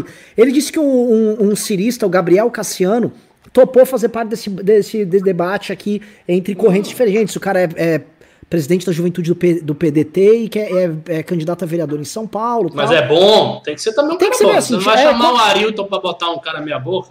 Tem, é, o cara é bom, é bom, bom, o cara bom. é bom, bom, tem que trazer bom. Assim, não sei quem é, aparentemente o cara topou. Se o cara for bom, super bem-vindo. A gente marca uma live à tarde para tratar sobre política industrial e desenvolvimento. E a gente trazer liberais, eu quero ouvir, eu tô ouvindo, eu justo, eu não vou nem debater, eu vou ser o moderador. Eu quero ouvir, porque eu ainda não engulo essa história de tipo, não.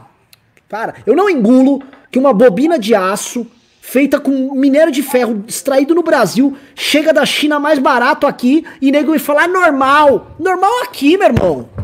Não é normal. Não é normal. Desculpa, vamos, vamos ler os pimbas aqui? Bora lá. Vamos lá.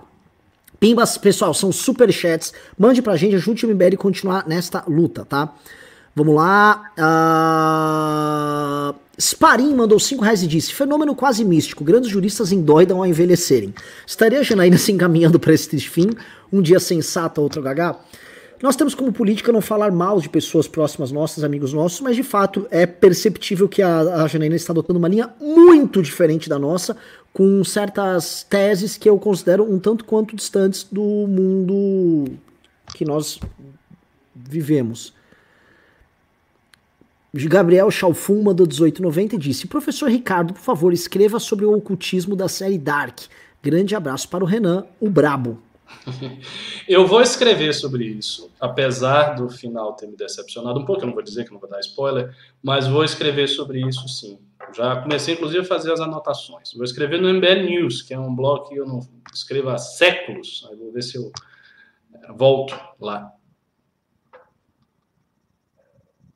Vamos lá. É, um dia sem ódio, um dia em vão mandou 5 reais e disse: Pesquisem Roberto Jefferson on the road no Google. Aparentemente ele faz cover de Frank Sinatra, Elvis, etc. Mais cringe que o Dudu no clipe do For Fun. Se tiver algum vídeo aí, ô, ô, ô ah, Júnior, coloca no ar. Por favor. É um cara parecido com ele, não é possível.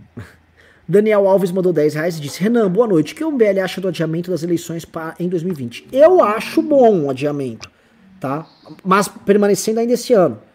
Eu acho melhor pra, porra, você ter um monte de aglomeração em período eleitoral em todas as cidades do Brasil é justamente um dos melhores meios para você espalhar o coronavírus e tornar ele presente em todos os municípios do Brasil. Eu acho isso uma, uma besteira. Então, melhor, quanto mais prorrogar, melhor. Kim? Também acho, acho que tem que prorrogar, prorrogar para novembro, prorrogar para dezembro, e é isso aí, só que sem aumento de tempo de televisão, nem de fundo partidário, nem de nada. É prorrogar e ponto, acabou. Vamos lá, a Uh, Rafa Fidelis mandou dois reais. A Tiro José mandou dois reais e disse: leiam a carta que o Trump enviou ao C. Constantino.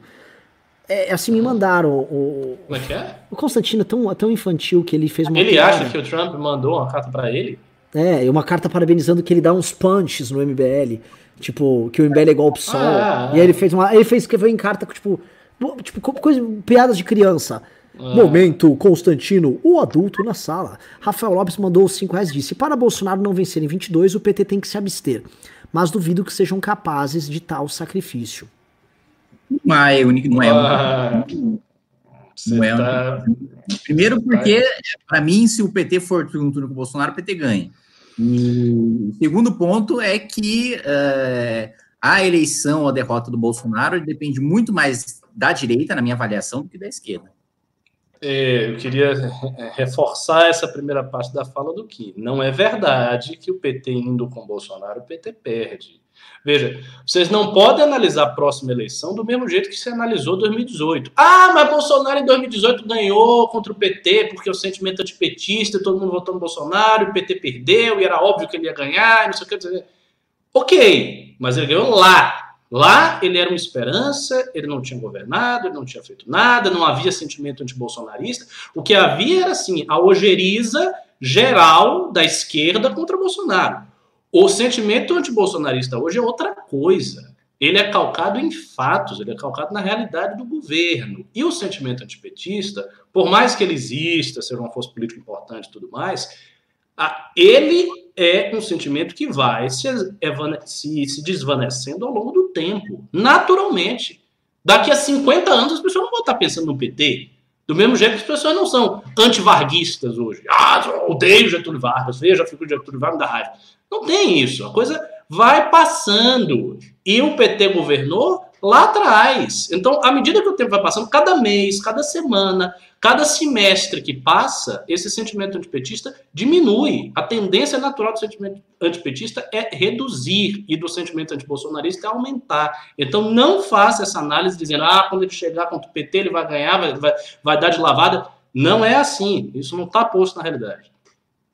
Só vou agregar só um temperinho aí. Eu sei que foi um pimbinha que o nosso colega mandou ali, mas é, o sentimento antipetista, a meu ver, tem um detalhe. Ele, ele vai chegar num piso. Ele, ele tá caindo, mas ele vai bater num piso. Eu acho que é um sentimento presente na sociedade brasileira. É, é uma rejeição a um certo tipo de política. O centro-sul, difícil ele, ele, ele virar. As classes médias, tá? Ainda. Ainda. Cara, era assim Vamos nos anos 90. Antipetismo é. já tinha na época que o, o, que o Lula não tinha nem chegado ao poder. É, porque meu... aqui, é, aqui em São Paulo é uma coisa peculiar mesmo, você tem razão. Realmente, quando eu vim para cá, para São Paulo, eu, eu, eu, percebi o que era o sentimento antipetista quando eu vim para cá. Eu não tinha ideia disso. Porque tinha assim, tinha a direita organizada de Salvador, do Nordeste e tal. Mas aqui eu vi um negócio muito louco. Eu perguntava para o PT, qualquer pessoa, as pessoas tinham uma raiva do PT, não gostavam mesmo. Pô, realmente, realmente, São Paulo é antipetista mesmo. Eu não, tinha, eu não tinha noção disso, não tinha experiência disso. O taxista é anti-PT, sabe? Ele não é, formula nada. É impressionante. Esses caras são os vagabundos, vai tomar no cu. Thiago Rodrigues mandou 5,98 disse: Acha que o Lula pode voltar em 22? Qual seria o posicionamento do MBL caso 22 Bolsonaro ou PT venham ganhar as eleições? Ah, cara, é chorar, né? Pra chorar bastante, assim. Depois a gente vê o que faz. Porra, isso quer dizer o seguinte, que a gente ficou trabalhando esse tempo todo à toa. Só começa assim. Já começa com os nossos dois anos e meio. É muito fácil. Eu pego, chego dezembro, dezembro eu renovo meu passaporte diplomático, que me dá cinco anos para ficar no Japão, no governo PT ou Bolsonaro. Maravilhoso. Ah, é. você, você é um A elite do establishment é outra coisa, né? É, a gente é, vai pra cadeia e ele fica A gente vai pra cadeia. É. Tomando sair aqui. É, é, que nem, mano, Chico Buarque, lá em Paris, filho. É. Tá aqui na desgraça com vocês? Eu não. Pois é. A gente vai ficar recebendo uns mangás lá na cadeia. É, lá, é. eu, vou, eu, vou, eu vou ficar assistindo no tablet, assim, Renan Santos é preso pela, pela prisão administrativa de Jair Bolsonaro. Eu vou estar, no ofurô, assim, duas geitas, assim, e uma tábua de sushi.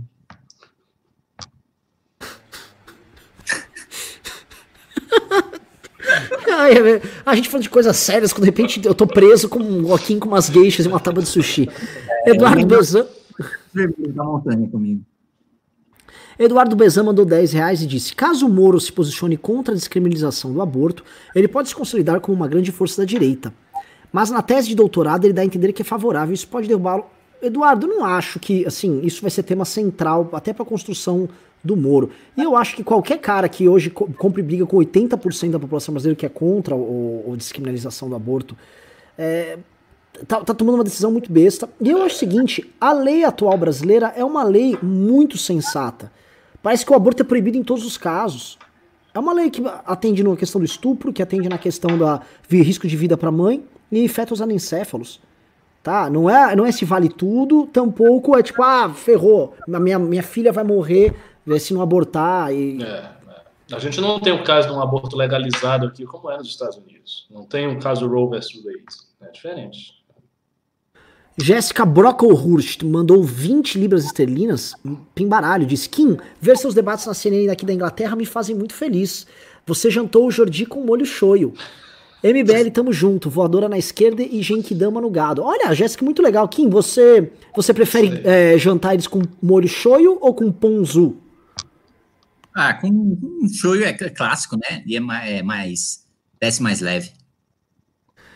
Luiz Eduardo Rossati mandou dois reais e disse: Acham que PSOL e PDT podem ir fortes para 22? Tamo junto. Eu acho que. Não, PDT sim. PDT sim, PSOL não. PSOL não vai forte. PSOL pode vir forte para a bancada federal, aumentar. É. Isso aumenta, porque é uma bancada que tem mais visibilidade. Acho que é a primeira vez que o Freixo é deputado federal também, o que aumenta também a, a força do PSOL na Câmara. E, e tem os, os, parlamentares do PSOL têm ganhado visibilidade. Tanto o PSOL como o Novo, acho que cresce em bancada parlamentar em, em 2022. Quem, quem você prefere, Xochu ou Saque? Prefiro Saque, mas não é Xochu, é Xoju. Xoju, desculpa. Gabriela Lemos mandou 2 euros e disse: Polarizar para depois fazer meia-culpa, MBL 2023? Não, eu respondi no pimba da outra moça, da Ju. Gabriela, é, polarizar, você confrontar politicamente o adversário não é um problema. O problema é isso ser um fim em si mesmo, já expliquei. Luiz Eduardo Rosati mandou 2 disse: Quando saiu o app do MBL? É, agora em julho. Kim, melhor deputado, isso é meio óbvio, tamo junto. Kildari Costa, muito obrigado, tá, uh, Luiz Eduardo. Kildari Costa mandou 5 reais, disse, Decotelli não assumiu. Mas será que isso impedirá de colocar ministro da Educação no currículo? Acho que não, viu? É bem provável que ele... Ex-ministro da Educação. Janaína Slage mandou 10 euros e disse: Pimba especial para o Renan para ele não ficar com os filmes do Kim. KKK. Hashtag vamos virar essa mesa. Eles vão nos atacar em duas frentes: PT e bolsonarismo. Temos de criar uma estratégia. Hashtag prévias já. É, pois é. Isso, até, isso aí tá andando, viu? Nelson Gonçalves mandou 10 dólares e disse: Vocês vira, viram a live da Dilma falando do problema econômico gerado pela pandemia? Hilário. Eu vi. Cara, Dilma já falou.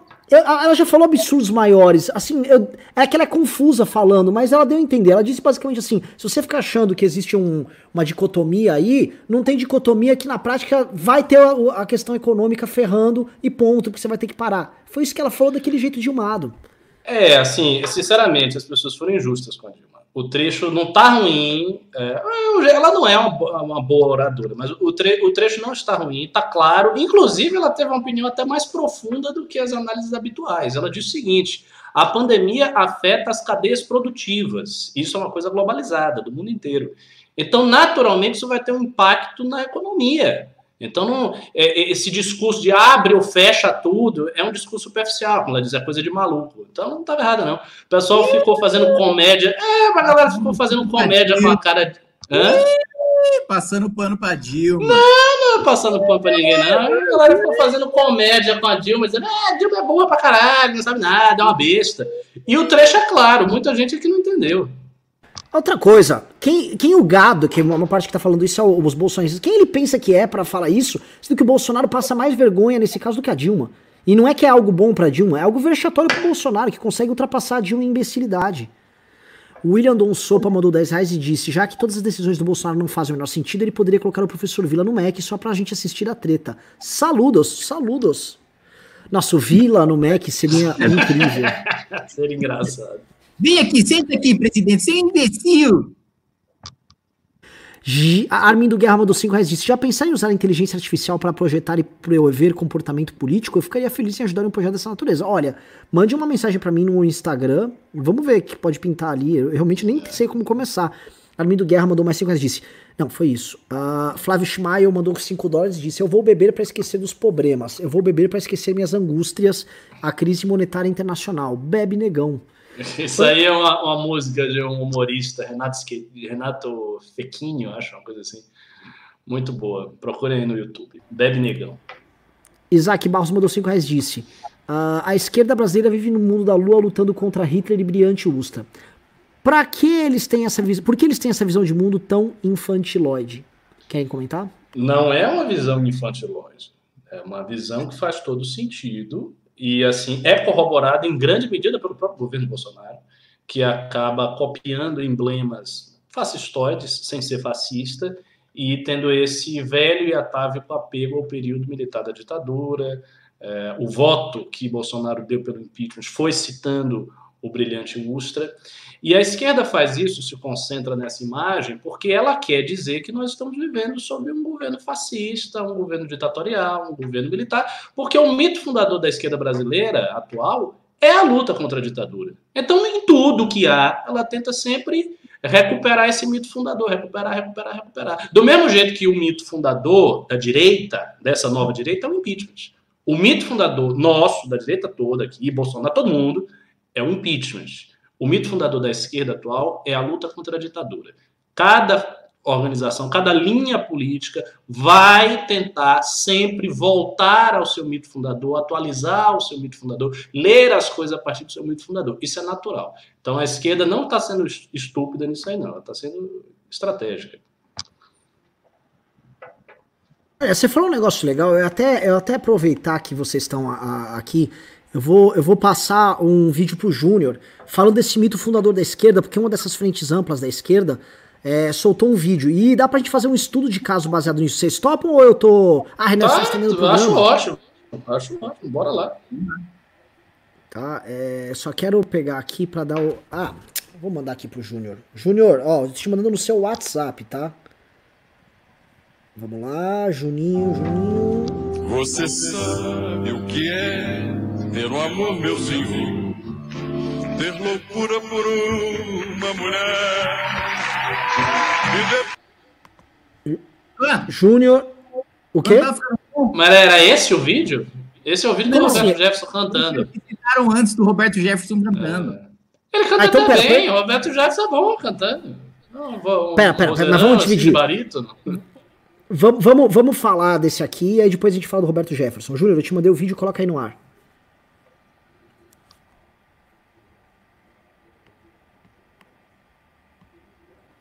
Júnior. Bom, vou aproveitar e vou fazer uma pausa estratégica. É, é, enquanto ele vai tentando, vamos, vamos continuar lendo os livros, que tem bastante aí. Tá, Ana Paula Terra mandou 5 reais e disse: apesar do histórico do JB, como ele foi parar no segundo turno? Ah, isso é uma. Ana, é um programa inteiro para explicar isso, mas ele surfou uma onda, essa que é a real. Isaac Barros mandou 5 reais e disse: a esquerda brasileira vive no mundo da lua lutando contra a bilhões. Já li. Não, Cristiano Norte mandou. Isso mandou 20 reais de será que vai virar tudo pizza? A PF, PGR, juízes, todos devidamente torcendo os fatos a favor de Bolsonaro e companhia. Isso vai deixando a gente de cabelos em pé. Boa live, meninos. Pimba de fim de mês. Obrigado, Cris. Só que é o seguinte, não é a toda a PF, não é toda a PGR, não são os juízes. Os caras estão jogando como podem, Então eles querem levar para o TJ no Rio de Janeiro, que é um, vamos dizer assim, é um órgão do judiciário, né, o tribunal que tem uma ação mais política, historicamente sempre teve. Eles vão tentar, mas assim, no geral eles estão perdendo nessa briga. A gente tem que continuar pressionando. Não acho que Bolsonaro vai se safar, não. Eu acho que Bolsonaro vai se dar bem mal. Bem mal. Sim.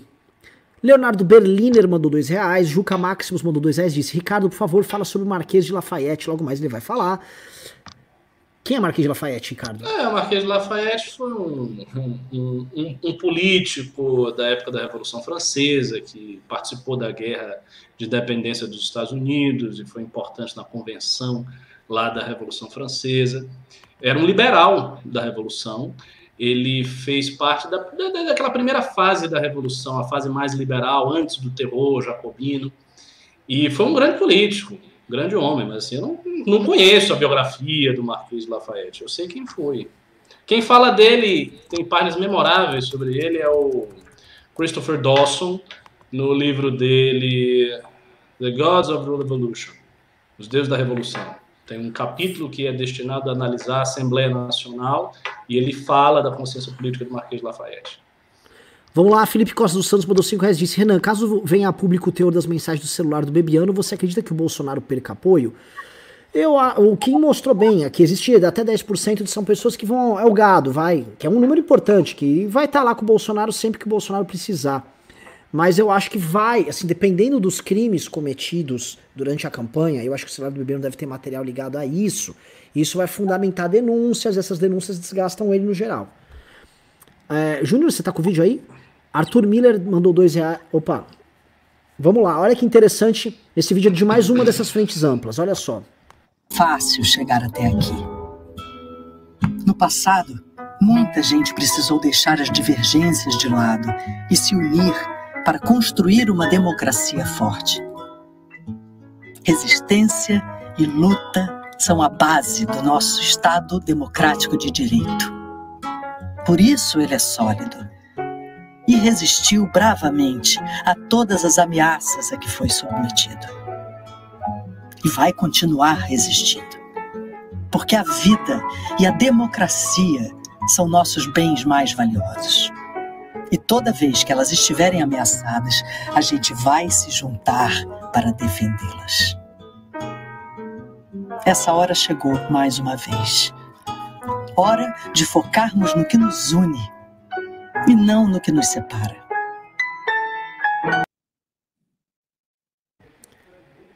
Eu gostei do vídeo, bem feito. A partir assim, do prisma da esquerda, bem feito. É, toda a semiótica da esquerda está aí, né? O Lula aparecendo junto com Brizola e Companhia Limitada para defender a democracia, aquelas manifestações, a música que eles botaram de fundo, que é aquela música que eles Regina cantava, muito bonita, é, caía, um viaduto, um bêbado trajando luto, que é uma música sobre a ditadura, sobre o exílio das pessoas, inclusive o exílio é, do irmão do Betinho, que é mencionado na música. Então, assim, é completamente esquerda. E no final, o detalhe no final, a coisa fica colorida, e aí aparece a bandeira do Brasil, né, que é um símbolo que, ficou associado a essas manifestações que a gente fez, a Bolsonaro e tal, sendo trazido de volta para a esquerda como luta pela democracia, luta social, porque a, a, cena final é uma cena de uma comunidade. Então, assim, o vídeo é semiótica da esquerda pura. E eu gostei do vídeo, achei bem feito. Tá mudo bem feito pro propósito deles, né? Acho que a parte mais é, importante é, sim, é claro. o Estado democrático de direito foi construído através de resistência e luta. E aí quando eles mostram a união pela resistência e pela luta, eles mostram Lula, Fernando Henrique, Brizola, todo mundo uhum, junto ali. É. é isso que eles querem dizer, basicamente a ordem social que nós vivemos, ela é construída mediante a luta destas uhum. pessoas. Tá, e nós temos que nos ancorar na luta dessas pessoas, que é a luta basicamente de uma turma específica. É, ou seja, vamos deixar as diferenças de lado e vamos. Agora, tem uma coisa aí, Renan, que é o seguinte: a, a continuidade da direita brasileira ela foi tão ferida de morte pela ditadura que, de fato, a, a, essa coisa, a, a nova direita é um elemento estranho no processo. Eles não estavam acostumados com isso. Aparecer umas pessoas esquisitas de direita e que são no, novos líderes Veja, são pessoas que têm uma história política muito recente. O Kim Kataguiri, qual é a história política do Kim? É a história do impeachment. A história política da gente é a história do impeachment. A história do Bolsonaro é a história da... Então é tudo muito novo. É um negócio que realmente apareceu aí. Então as lideranças tradicionais da política, ideológicas e tal, estão todas ali. É o Fernando Henrique, é o PMDB, que era o MDB do Ulisses, é o Lula, é, são as bases sindicais, é todo mundo que está aí. Então, o que apareceu como nova direita é um fenômeno realmente muito original e que eles não estão dispostos a absorver e aceitar como parte do debate, não. Eles não querem aceitar como parte do debate. Outro ponto que é interessante, que as manifestações que tiraram a Dilma Rousseff do poder, elas não fazem parte desse arco democrático. Não. Né? Pelo contrário, elas são parte do problema. Vamos lá, vamos ser aqui, pessoal. Quem pimbou, pimbou. Quem não pimbou, não pimba mais. Só você mandar 50 para cima. Arthur Miller mandou dois reais, disse, faz uma projeção no prédio como fez com o STF. Faremos. Roldan Anderson mandou 5 dólares disse, porque o Moro não investigou o AS ou, ou o partido dele? Porque antes era a esquerda que dizia, agora são os gados. Sei que tem um motivo, mas não sei como rebater. O Kim já rebateu isso várias vezes. Eles não estavam na, na investigação da Operação Lava Jato. A Operação Lava Jato é uma operação específica. Não dá ele simplesmente, ah, eu quero investigar o Aécio. Não é assim. Tipo um juiz, por favor, me, me, me investiga o Aécio aí pra mim. Não é, não é assim que funciona. Rafael Lopes mandou dois reais disse, cadê a pô do Partido Novo? É, tá lá, passando pano tal. O Amoedo não, o Amoedo tá muito sério, o Amoedo tá muito bem. Takaoka mandou 2 mil ienes japoneses disse, na minha opinião o MBL tem que ser, ainda tem que ser puritano. Não pode se misturar com ninguém. Nem com Moro, nem com Amoedo. Vai chegar o tempo da moeda. Às vezes eu acho isso, sabia? Às vezes eu acho que a gente é muito assim, vamos juntar, traz as pessoas que erram. Então o MBL é muito agregador.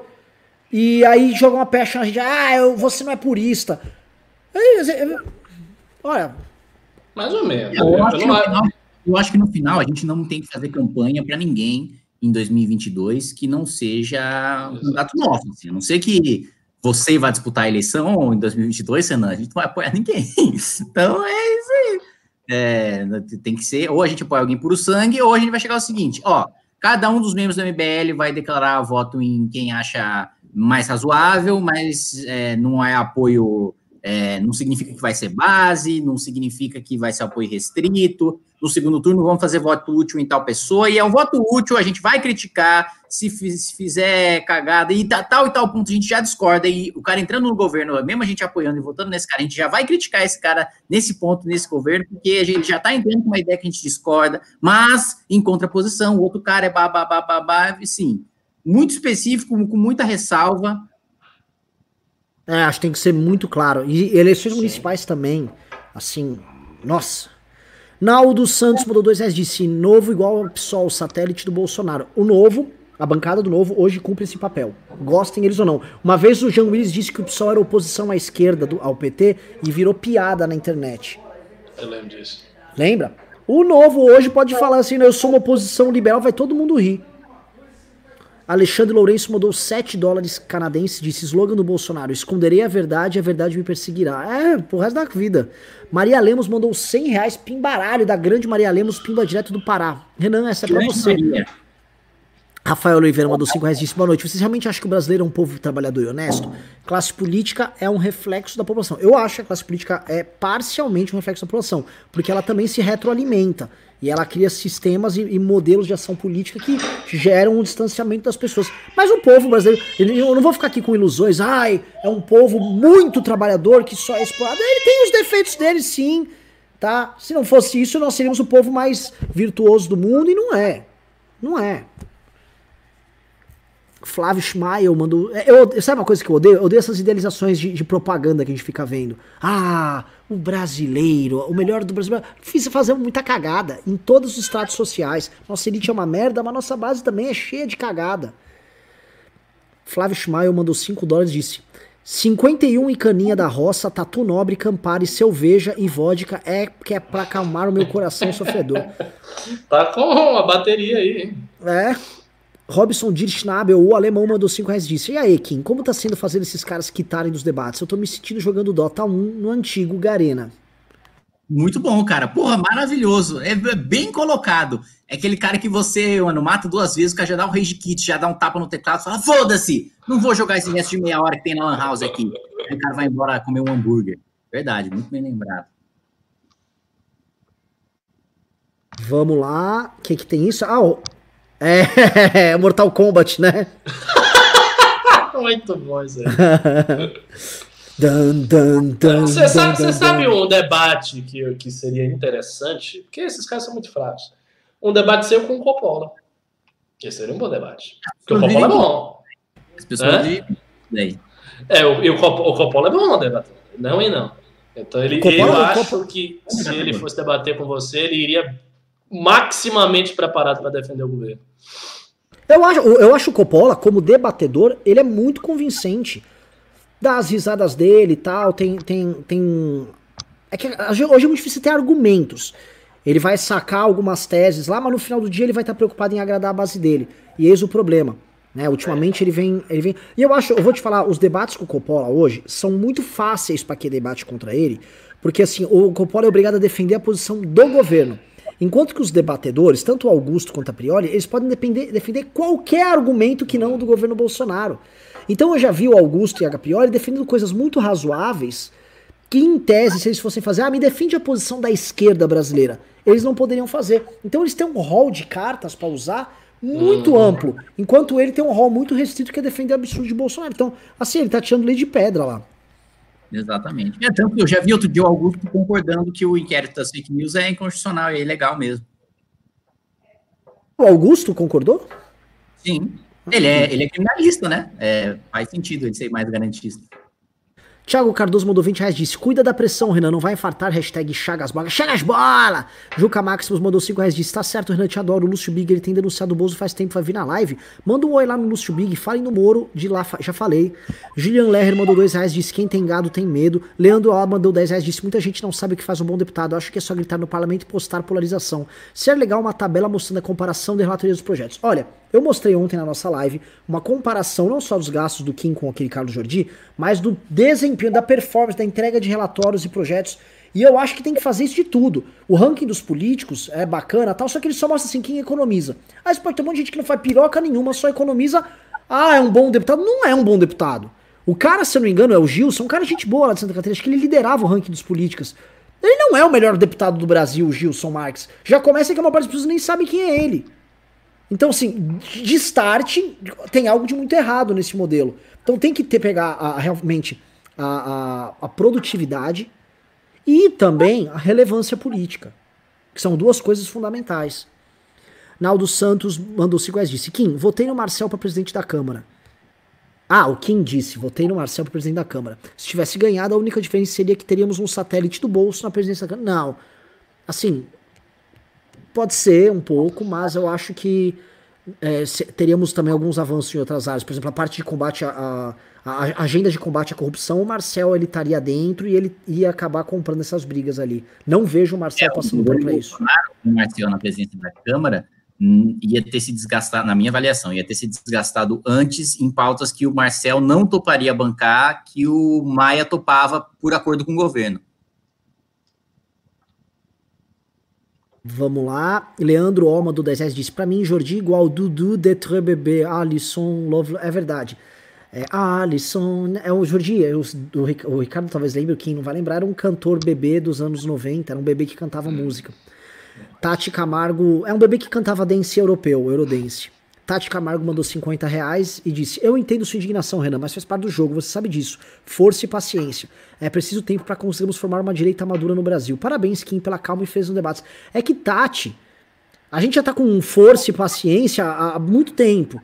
E muita gente com, com nenhuma força e completamente impaciente e oportunista vai e vira e tá mamando aqui, enquanto a gente tem que ficar pedindo pimba aqui. E assim, vou ser bem claro. Eu não recebo porra nenhuma do MBL. Eu mando pimba pra mandar pra conta do MBL, pra gastar, pra investir, pra fazer rede social, pra, pra montar o aplicativo que a gente tá montando. É puta bagulho igual, eu sou um puta de um otário. Isso sim. Podia estar tá fazendo arminha aqui.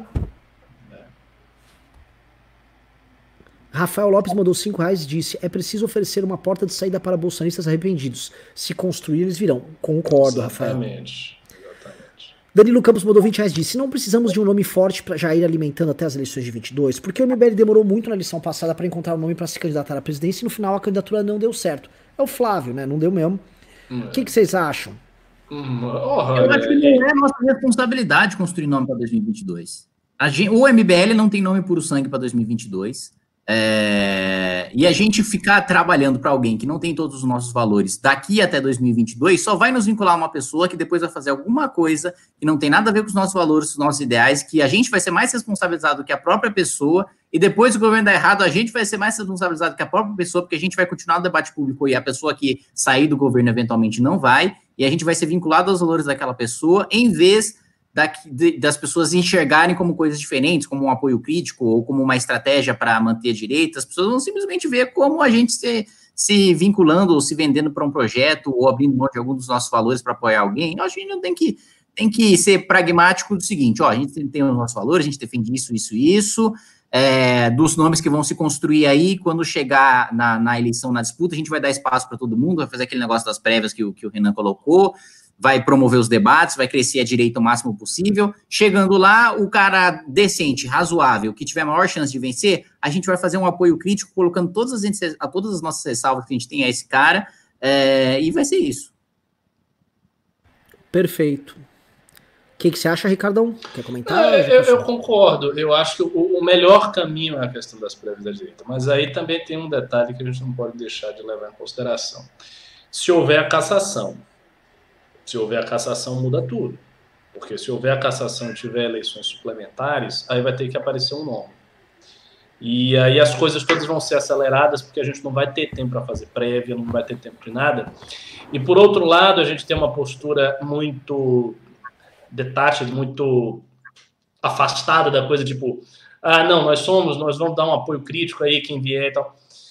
Isso pode ser ruim porque, se esse nome não for forte o suficiente, a gente pode acabar tendo uma eleição suplementar com candidatos no segundo turno que a gente não quer desesperadamente apoiar. Ninguém. Dois candidatos que a gente não quer. E essa é a pior situação possível. Vamos lá, pessoal, vamos acelerar, que tem muito pimba ainda. Bruno Seneghini mandou dois reais, disse, a ah, Moedo desistiu, eu tinha várias perguntas. Não, não, tô combinando com ele. Tô convidando também o Vila. Leandro Oma do 8 reais disse: Cadê aquele meme do Kim subindo o totem do Mortal Kombat? Já foi postado. Uhum. Fernando Martins mandou 2 reais disse: O Amoedo no News, Renan. Vai rolar. Frice Somoro mandou 5 reais disse: Tem como comprar cotas do processo contra o Carlos Jordi e receber dividendos da indenização? Genial. genial, genial, genial, genial, genial, genial. Ó, oh, mas você vai ter que comprar caro porque, né, o risco é muito baixo. É, é verdade. O, Kim, o Rubinho podia montar um fundo, hein? Um fundo de processar políticos, onde as pessoas vão comprando cotas do fundo e recebem dividendos da, da, da, das indenizações. Um, Flávio Amado mandou 5 reais disse: Vocês não vão convidar o Moro para uma live? No Vila ele disse que era de centro. Abraço para vocês, guerreiros. Eu vi ele numa outra entrevista, ele falou que era de centro-direita. Realmente eu me é, corrigi ele aqui. Falou assim. É... Olha, o Kim convidou o Moro, eu já convidei o Vila e o Amoeda tá convidado. É que, novamente, o MBL tá aqui, mano, tomando porrada na rua, mas as pessoas têm um pouquinho de medo de vir aqui. É, mas acho que cada um virá no seu momento. É, Hugo Leonardo mandou dois reais disse: chamem um libertário sério ou alguém do IMB. Ah, cara, se for só pro cara catar e ficar falando de. de é, aquelas coisas lá, ah, não, vamos acabar com o Banco Central, eu quero falar de mundo real, cara. Entendeu? Quero falar bem de mundo real. Mundo real. Fala, vou acabar com o Banco Central, nem quero debater, que aí vira, vira punheta. É igual chamar um comunista teórico para falar. quero gente que trata de coisas reais, de arroz e feijão. Mas obrigado pelo pimbogo. Douglas Pazini mandou 20 dólares canadenses. Eu sempre acho que é dólares californianos, não sei porquê. O que o MBL está fazendo para crescer como movimento e chegar a mais pessoas? Nada, a gente está diminuindo de tamanho, perdendo seguidores. O número de inscritos e visualizações, salvo engano, parecem estar estagnados. Que tal o Renan ir na Globo e descascar o governo? Basta a Globo querer, que ela prefere que vá o Randolph ou pessoas mais legais do que eu. É... Nossa, se você fosse na Globo. Acho que a Globo não está preparada para a retórica do Renan Santos. Você é uma Sim. figura. Eu acho, você seria uma figura muito estranha ao estilo da Globo fazer as coisas. Se você tivesse assim amplo tempo para falar do que você quer. Tá. Maria Lemos mandou 20 reais. Mas agora, sobre isso, como o MBL vai crescer, eu acho o seguinte: o MBL estranhamente está crescendo, tá? Eu só queria comentar com vocês. É, é, você vai no Facebook nosso, e eu fui pegar lá, porque o Facebook hoje é território bolsominion. E a gente tava dando o nosso Facebook como perdido. Aí a gente foi olhar, nos comentários de postagens polêmicas, é 50-50 ou 60-40 pro público que defende as nossas teses no Facebook. Eu fiquei em choque hoje. Contra foi, Bolsonaro? Foi, contra o Bolsonaro. É a onda, Renan. A onda antibolsonarista só cresce, meu amigo. Se tu é bolsonarista e tu tá aqui, entenda bem, você vai se dar mal. A onda antibolsonarista está crescente. É uma coisa imparável. Se esse cara não, se esse cara não sair, quando chegar em 2022, você não tem noção. Nós estamos em junho de 2020.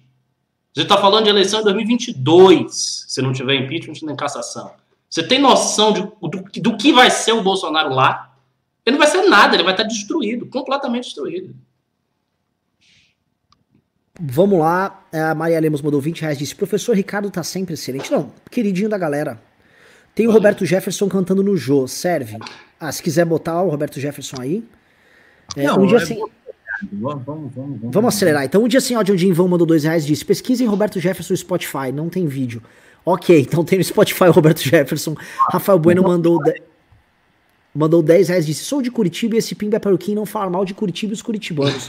KKKKK. Parabéns pelo excelente trabalho em Brasília. Para mim, você é o melhor deputado federal da com sobra. E eu vou te falar um negócio, Rafa Bueno. Curitiba é a cidade que tem. É a capital que tem as mulheres mais bonitas do Brasil. Muito obrigado. Hiller Viana, que caso tivesse um T, um T no nome, poderia ganhar um cargo no governo federal, mandou 20 reais e disse: Boa noite, senhores, parabéns pela excelente live. Ricardo, você poderia divulgar o link das aulas? Eu nunca pego no começo. Kim, como vai ficar toda a questão Enem vaga, vagas universitárias, dada essa rolagem do ano letivo? Um abraço, Renan. Comece, Kim. Não foi votado ainda. Acho que é um, é um ponto da, dessa mudança no ano letivo. A relatora é a Luísa Canziani e eu acho que em, em, uma ou duas semanas que vai ser votado só, mas ainda não está decidido. Hum. É, o negócio da aula é o seguinte: manda uma mensagem para o Carratu, telefone dele, e aí eu lhe coloco no grupo lá, ou para mim mesmo. Vamos lá, próximo Pimba, grande Maria Lemos mandou mais 20 reais e mandou mensagem pro Kim, disse Kim, desculpa o Marco Antônio, ele pirou depois da Covid tá sequelado, endoidou. Agora que ele tá enxergando quem é o Birulilo, também o Deprê. A gente perdoa, ele é uma pessoa incrível. Mas eu sei que é Imagina, o. Vocês dois. Vocês dois são maravilhosos. Vocês moram no nosso coração. É, ele, ele pode xingar a gente. Cairu, é, comer filhote e, e, A não ser o Arthur, que é um imbecil e pede parmegiana à beira do rio, né? Aí é assim, o, o único retardado mental que vai para Belém do Pará à beira do rio, do lado do Ver o Peso, pedir bife à parmegiana é Arthur Duval. Mas, enfim, uhum. nós amamos você, Maria Lemos, e amamos o Marco também. É, essa do Arthur foi tipo assim, eu fiquei indignado por uns dois, três dias, cara. É tipo muito desrespeito, assim, sabe? O cara vai pra. Vou pra Roma e pedir um Big Mac. É esse tipo de coisa. É a cara do Arthur. É a cara. O Arthur vai falar: Eu sou o cara da Zona Leste, meu, o cara simplão. Você é mesmo, Arthur. Você é exatamente isso. É, mandou, Leandro Ó mandou 8 reais disse: Muito engraçado e relaxante ver o Kim destroçando os caras no debate na CNN. Poderia ter um por dia. É, poderia, é tipo, né? A, a SMR do cara, né? O cara escuta antes de dormir. Vinícius First mandou 10 reais disse: MBL, parabéns pela postura e coerência que vocês têm desde o início do movimento. Tamo junto. Olha, macança, viu? Já não aguento mais ser coerente. Eu queria ser um pouquinho coerente e vagabundo. Marcos Vinícius Rocha mandou 2 reais disse: Por que é cedo para gritar Moro 22? Porque é cedo. Porque é cedo, caralho. Aí isso quem faz esses tipos de coisa cedo, sem nem saber o que o cara pensa, em geral costuma ser gado de político. E o que a gente tá pedindo é uma coisa crítica. Vinícius Antunes Carvalho Rubner da Souza mandou 5 reais disse: Renan, o principal variável que torna o aço chinês tão barato são suas reservas de carvão mineral de qualidade. Dois terços do preço do Gusa vem do coque. Muito bom, mas a questão é a seguinte: você tem transporte envolvido, que eu tô falando é o minério de ferro que sai do Brasil, ele entra num navio, esse navio vai para a China ele é ele vai, chega, o cara desembaraça, ele põe num caminhão, manda pra usina, derrete aquela porra, mistura com carvão mineral, vai. Aí o cara processa, faz a chapa, embala, vende, pega o resto da venda, põe num barco, manda de volta pro Brasil, chega aqui, desembaraça, tem que pagar o fiscal lá, toda coisa, entra num caminhão brasileiro, caminhão vai chega na fábrica do cara mais barato. Tem uma coisa profundamente errada. Profundamente errada. Vamos lá, Magno Atlas Camelo Silva mandou 1890 disse: Existe um projeto real de frente ampla de centro-direita? Figuras influentes, não necessariamente políticos, poderiam fazer parte? Sim, estamos cuidando disso com outras figuras e tem que ter e terá. Gustavo Marchiori mandou 10 reais e disse: Não pensem que esses gados têm razão quando fiquem falando da perda de seguidores ou quando invadem posts do MBL para comentar besteira. Vocês têm gado eleitores reais e não virtuais. Eu sou um deles, continue. Eu sei disso. Eu nem tinha molhado o bico, tá? O que eu disse no Facebook do MBL, do Instagram do MBL é: nós perdemos uma massa crítica de pessoas que usavam o MBL, mas terminava lá achando o Carlos Jordi legal. Agora, hoje nós temos pessoas que entendem o MBL. Isso é uma diferença monumental. Monumental. As pessoas entendem. Por exemplo, o Kim tinha um canal pequeno, o Kim, do, Kim, canal do Kim tá subindo, os views do canal do Kim estão subindo, são relevantes. O do, a live do MBL tá grande, todas as lives do MBL estão bem grandes, ainda que os nossos vídeos, especialmente quando tem minha cara, não emplacam. Até peço para outras pessoas fazerem um vídeo. O Kim devia fazer mais vídeo no nosso canal, ele que é super produtivo. Ele é prolífico para gravar vídeos. Marcos, pa Paulo, Marcos Paulo da Silva mandou 5 reais e disse: Esse Jordi fica melhor cantando Olha, bebê, bebê, do que debatendo. Resto, Renan, beba água do professor Ricardo. Longe, eu vou beber mais água. Tuzi tava correndo.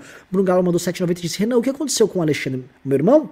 Ele não quer aparecer. Eu acho que ele tinha que fazer isso. Meu irmão, ele fica pimentão, vermelho, bravo sempre, mas não quer. Não sou eu. É, é, o Pedro também. Cadê o Pedro? Juca Maximus mandou dois reais e disse: por favor, lutem para parlamentarismo desde já. Única saída. Olha, depois dá. Eu concordo com você que não que seja a última, única saída, mas que é um caminho que nós temos que adotar. Vai haver uns debates aqui, o professor Ricardo é contra, mas o convencerei. Edrin mandou, Vicente mandou 20 reais, muito obrigado. Isaac Barros mandou 5 reais, disse, então gente, eu acho que não me expressei eu me referi à esquerda no processo de impeachment. Obrigado pela alma, faz bem mais sentido agora. Muito obrigado pelo seu Pimba Juca Max, que mandou 5 reais, disse, Marquês de Lafayette uma reencarnação anterior do Sérgio Moro. Estúdio Zé Allen Castro para entender, Ricardo, não é o Luiz Felipe, é o Zé Maria, veja, ok, o Ricardo verá. Estão pedindo tanto ah, pra você ver se... Ah, não é o José, Ma... o José Felipe, José Maria de Allen Castro, que fala da reencarnação. O que, que é isso? É autoespírita? Estranho isso, é reencarnação do Sérgio Moro. Não, o Lafayette é muito, tinha uma personalidade muito diferente do Sérgio Moro. Tinha uma personalidade brilhante, era um guerreiro. O Sérgio Moro é uma figura meio apagada. Claro, assim, uma figura importante, fez o que fez, mas ele, enquanto persona, é uma persona muito discreta, muito apagada. Eu quero o contrário do Lafayette. É, mas. É, na França tem a, famosa Galeria Lafayette, né, que é uma conjunto de galerias enormes lá em homenagem, acho que é ele. Eduardo Bezan mandou 5 reais disse: Renan, eu concordo com o análise sobre aborto, só que dizer que ele tem que tomar cuidado com isso lá na frente. Sim, concordo. Mariel Brasília mandou 10 reais disse: Boa noite. Agora que não vai ler é o Pimbo. Agora que não vão ler é que é o Pimbo mesmo. Interessante recente troca com Constantino. Parece que o MBL é um alvo valioso novamente. Parabéns. E só sendo chato, estou cobrando o app. Male, vai rolar. E Male, você tem que pressionar o Ricardo a fazer uma live sobre um tema que você já levantou aqui, mas que o Ricardo foge. E poderia ser, Ricardo, até falo, não no MBL, podia ser no nosso Instagram, meu Instagram e seu. Eu só quero aprender. Maleu é esotérico, ele, ele entende as minhas reservas. Ele entende Mas, pô, reservas. dá pra falar isso sobre, sobre um prisma histórico, Ricardo. Ricardo, me explica por que, que o Papa e os reis ficaram brigando na Idade Média. Eu, eu, sou, eu só quero ouvir. Porque o bagulho era muito louco.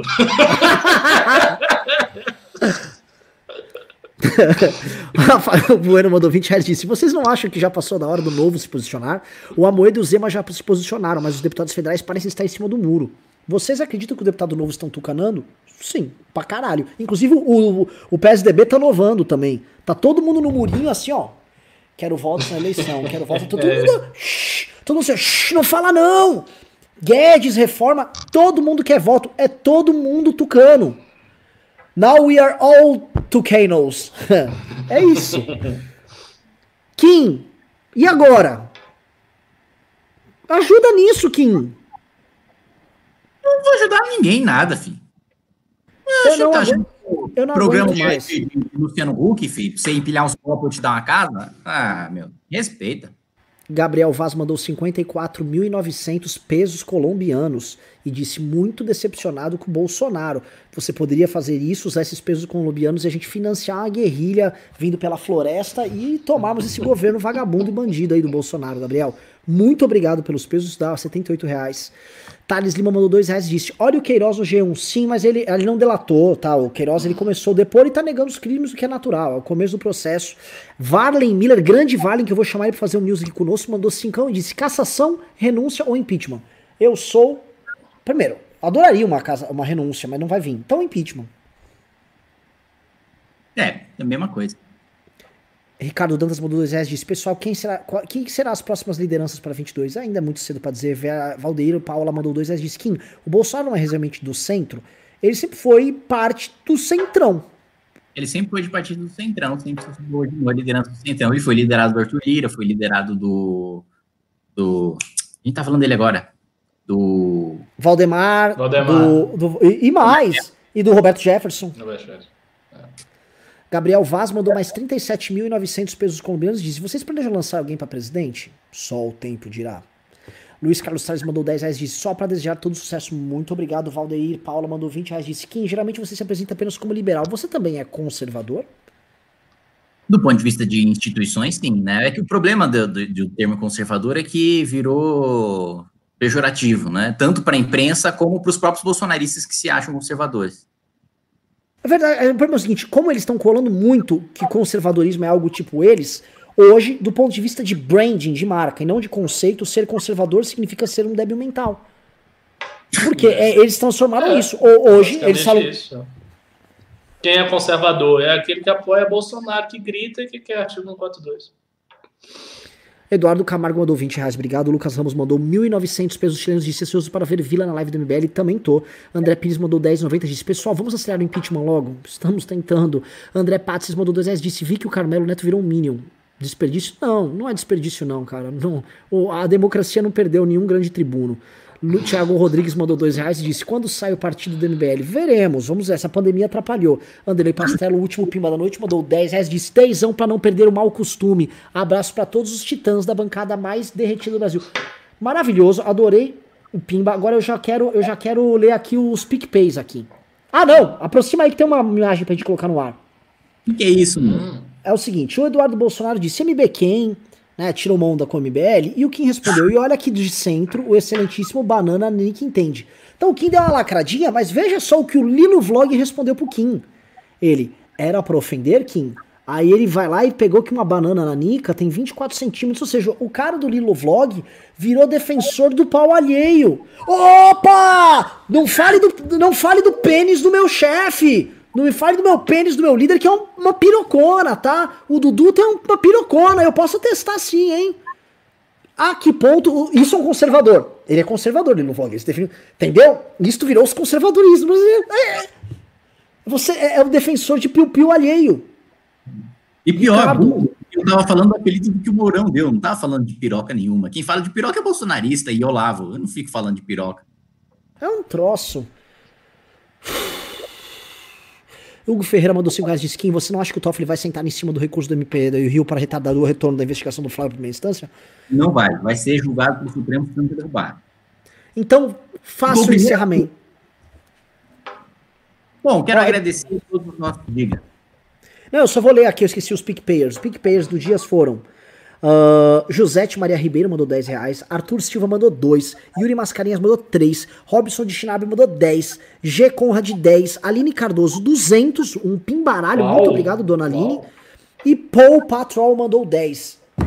Muito obrigado a todos que tornaram o MBL mais livre e mais vivo hoje. Então, Kim, faça o seu encerramento e, e Ricardo também. Quero agradecer a todos. É sempre um prazer estar aqui na presença das aulas de Ricardo Almeida né, dos ataques de pelanca de Renan Santos, né, sempre com essa sua carequinha sensual e brilhosa, e claro, com você que nos assiste sempre, é, garantindo a sua audiência, a sua paciência, o seu amor, o seu carinho para todos nós. Muito obrigado e até mais. É, agradeço a audiência e reitero a promessa. Vou escrever mesmo um texto sobre Dark. Eu, espero que vocês tenham gostado da série. Eu achei o final meio assim, assim, mas vai ser um texto bacana. E eu vou tocar nos assuntos aí que o Renan fica me empurrando para eu falar. Vamos falar de algumas coisas de hermetismo, de espiritualismo, vai ser, vai ser interessante. Você podia e me sigam no Twitter, arroba Ricardo. Por exemplo, Joseph, só, só assim, Joseph Campbell, Ricardo, não é um hum. esotérico. Não, não. não então, a gente podia falar de Joseph Campbell. É, mas uma coisa puxa a outra. Mas o Ricardo, o Ricardo sabe falar sobre Joseph Klimber? Sobre Joseph Kim, Klimber? Joseph Klimber? Você já estudou Joseph Klimber? Não, o que é isso? Não, não, não sei, não. Você nunca estudou Joseph Klimber? Não, que é? O homem mais extraordinário da história do mundo. Depois você põe no, no YouTube, Joseph Klimber. É isso, com Joseph Klimber encerramos o programa. Muito obrigado pelos pimbaralhos todos e por todos vocês que estão aqui conosco participando de mais um Mel News. E ó, nacionalista progressista, manda o seu progressista me mandar um DM no Instagram ou no, ou no, ou no Twitter. Mas quero, eu não conheço o cara, que o cara seja bom de economia. Eu quero um economista, não quero debater política, eu quero debater economia, tá? É isso. Valeu. Goodbye.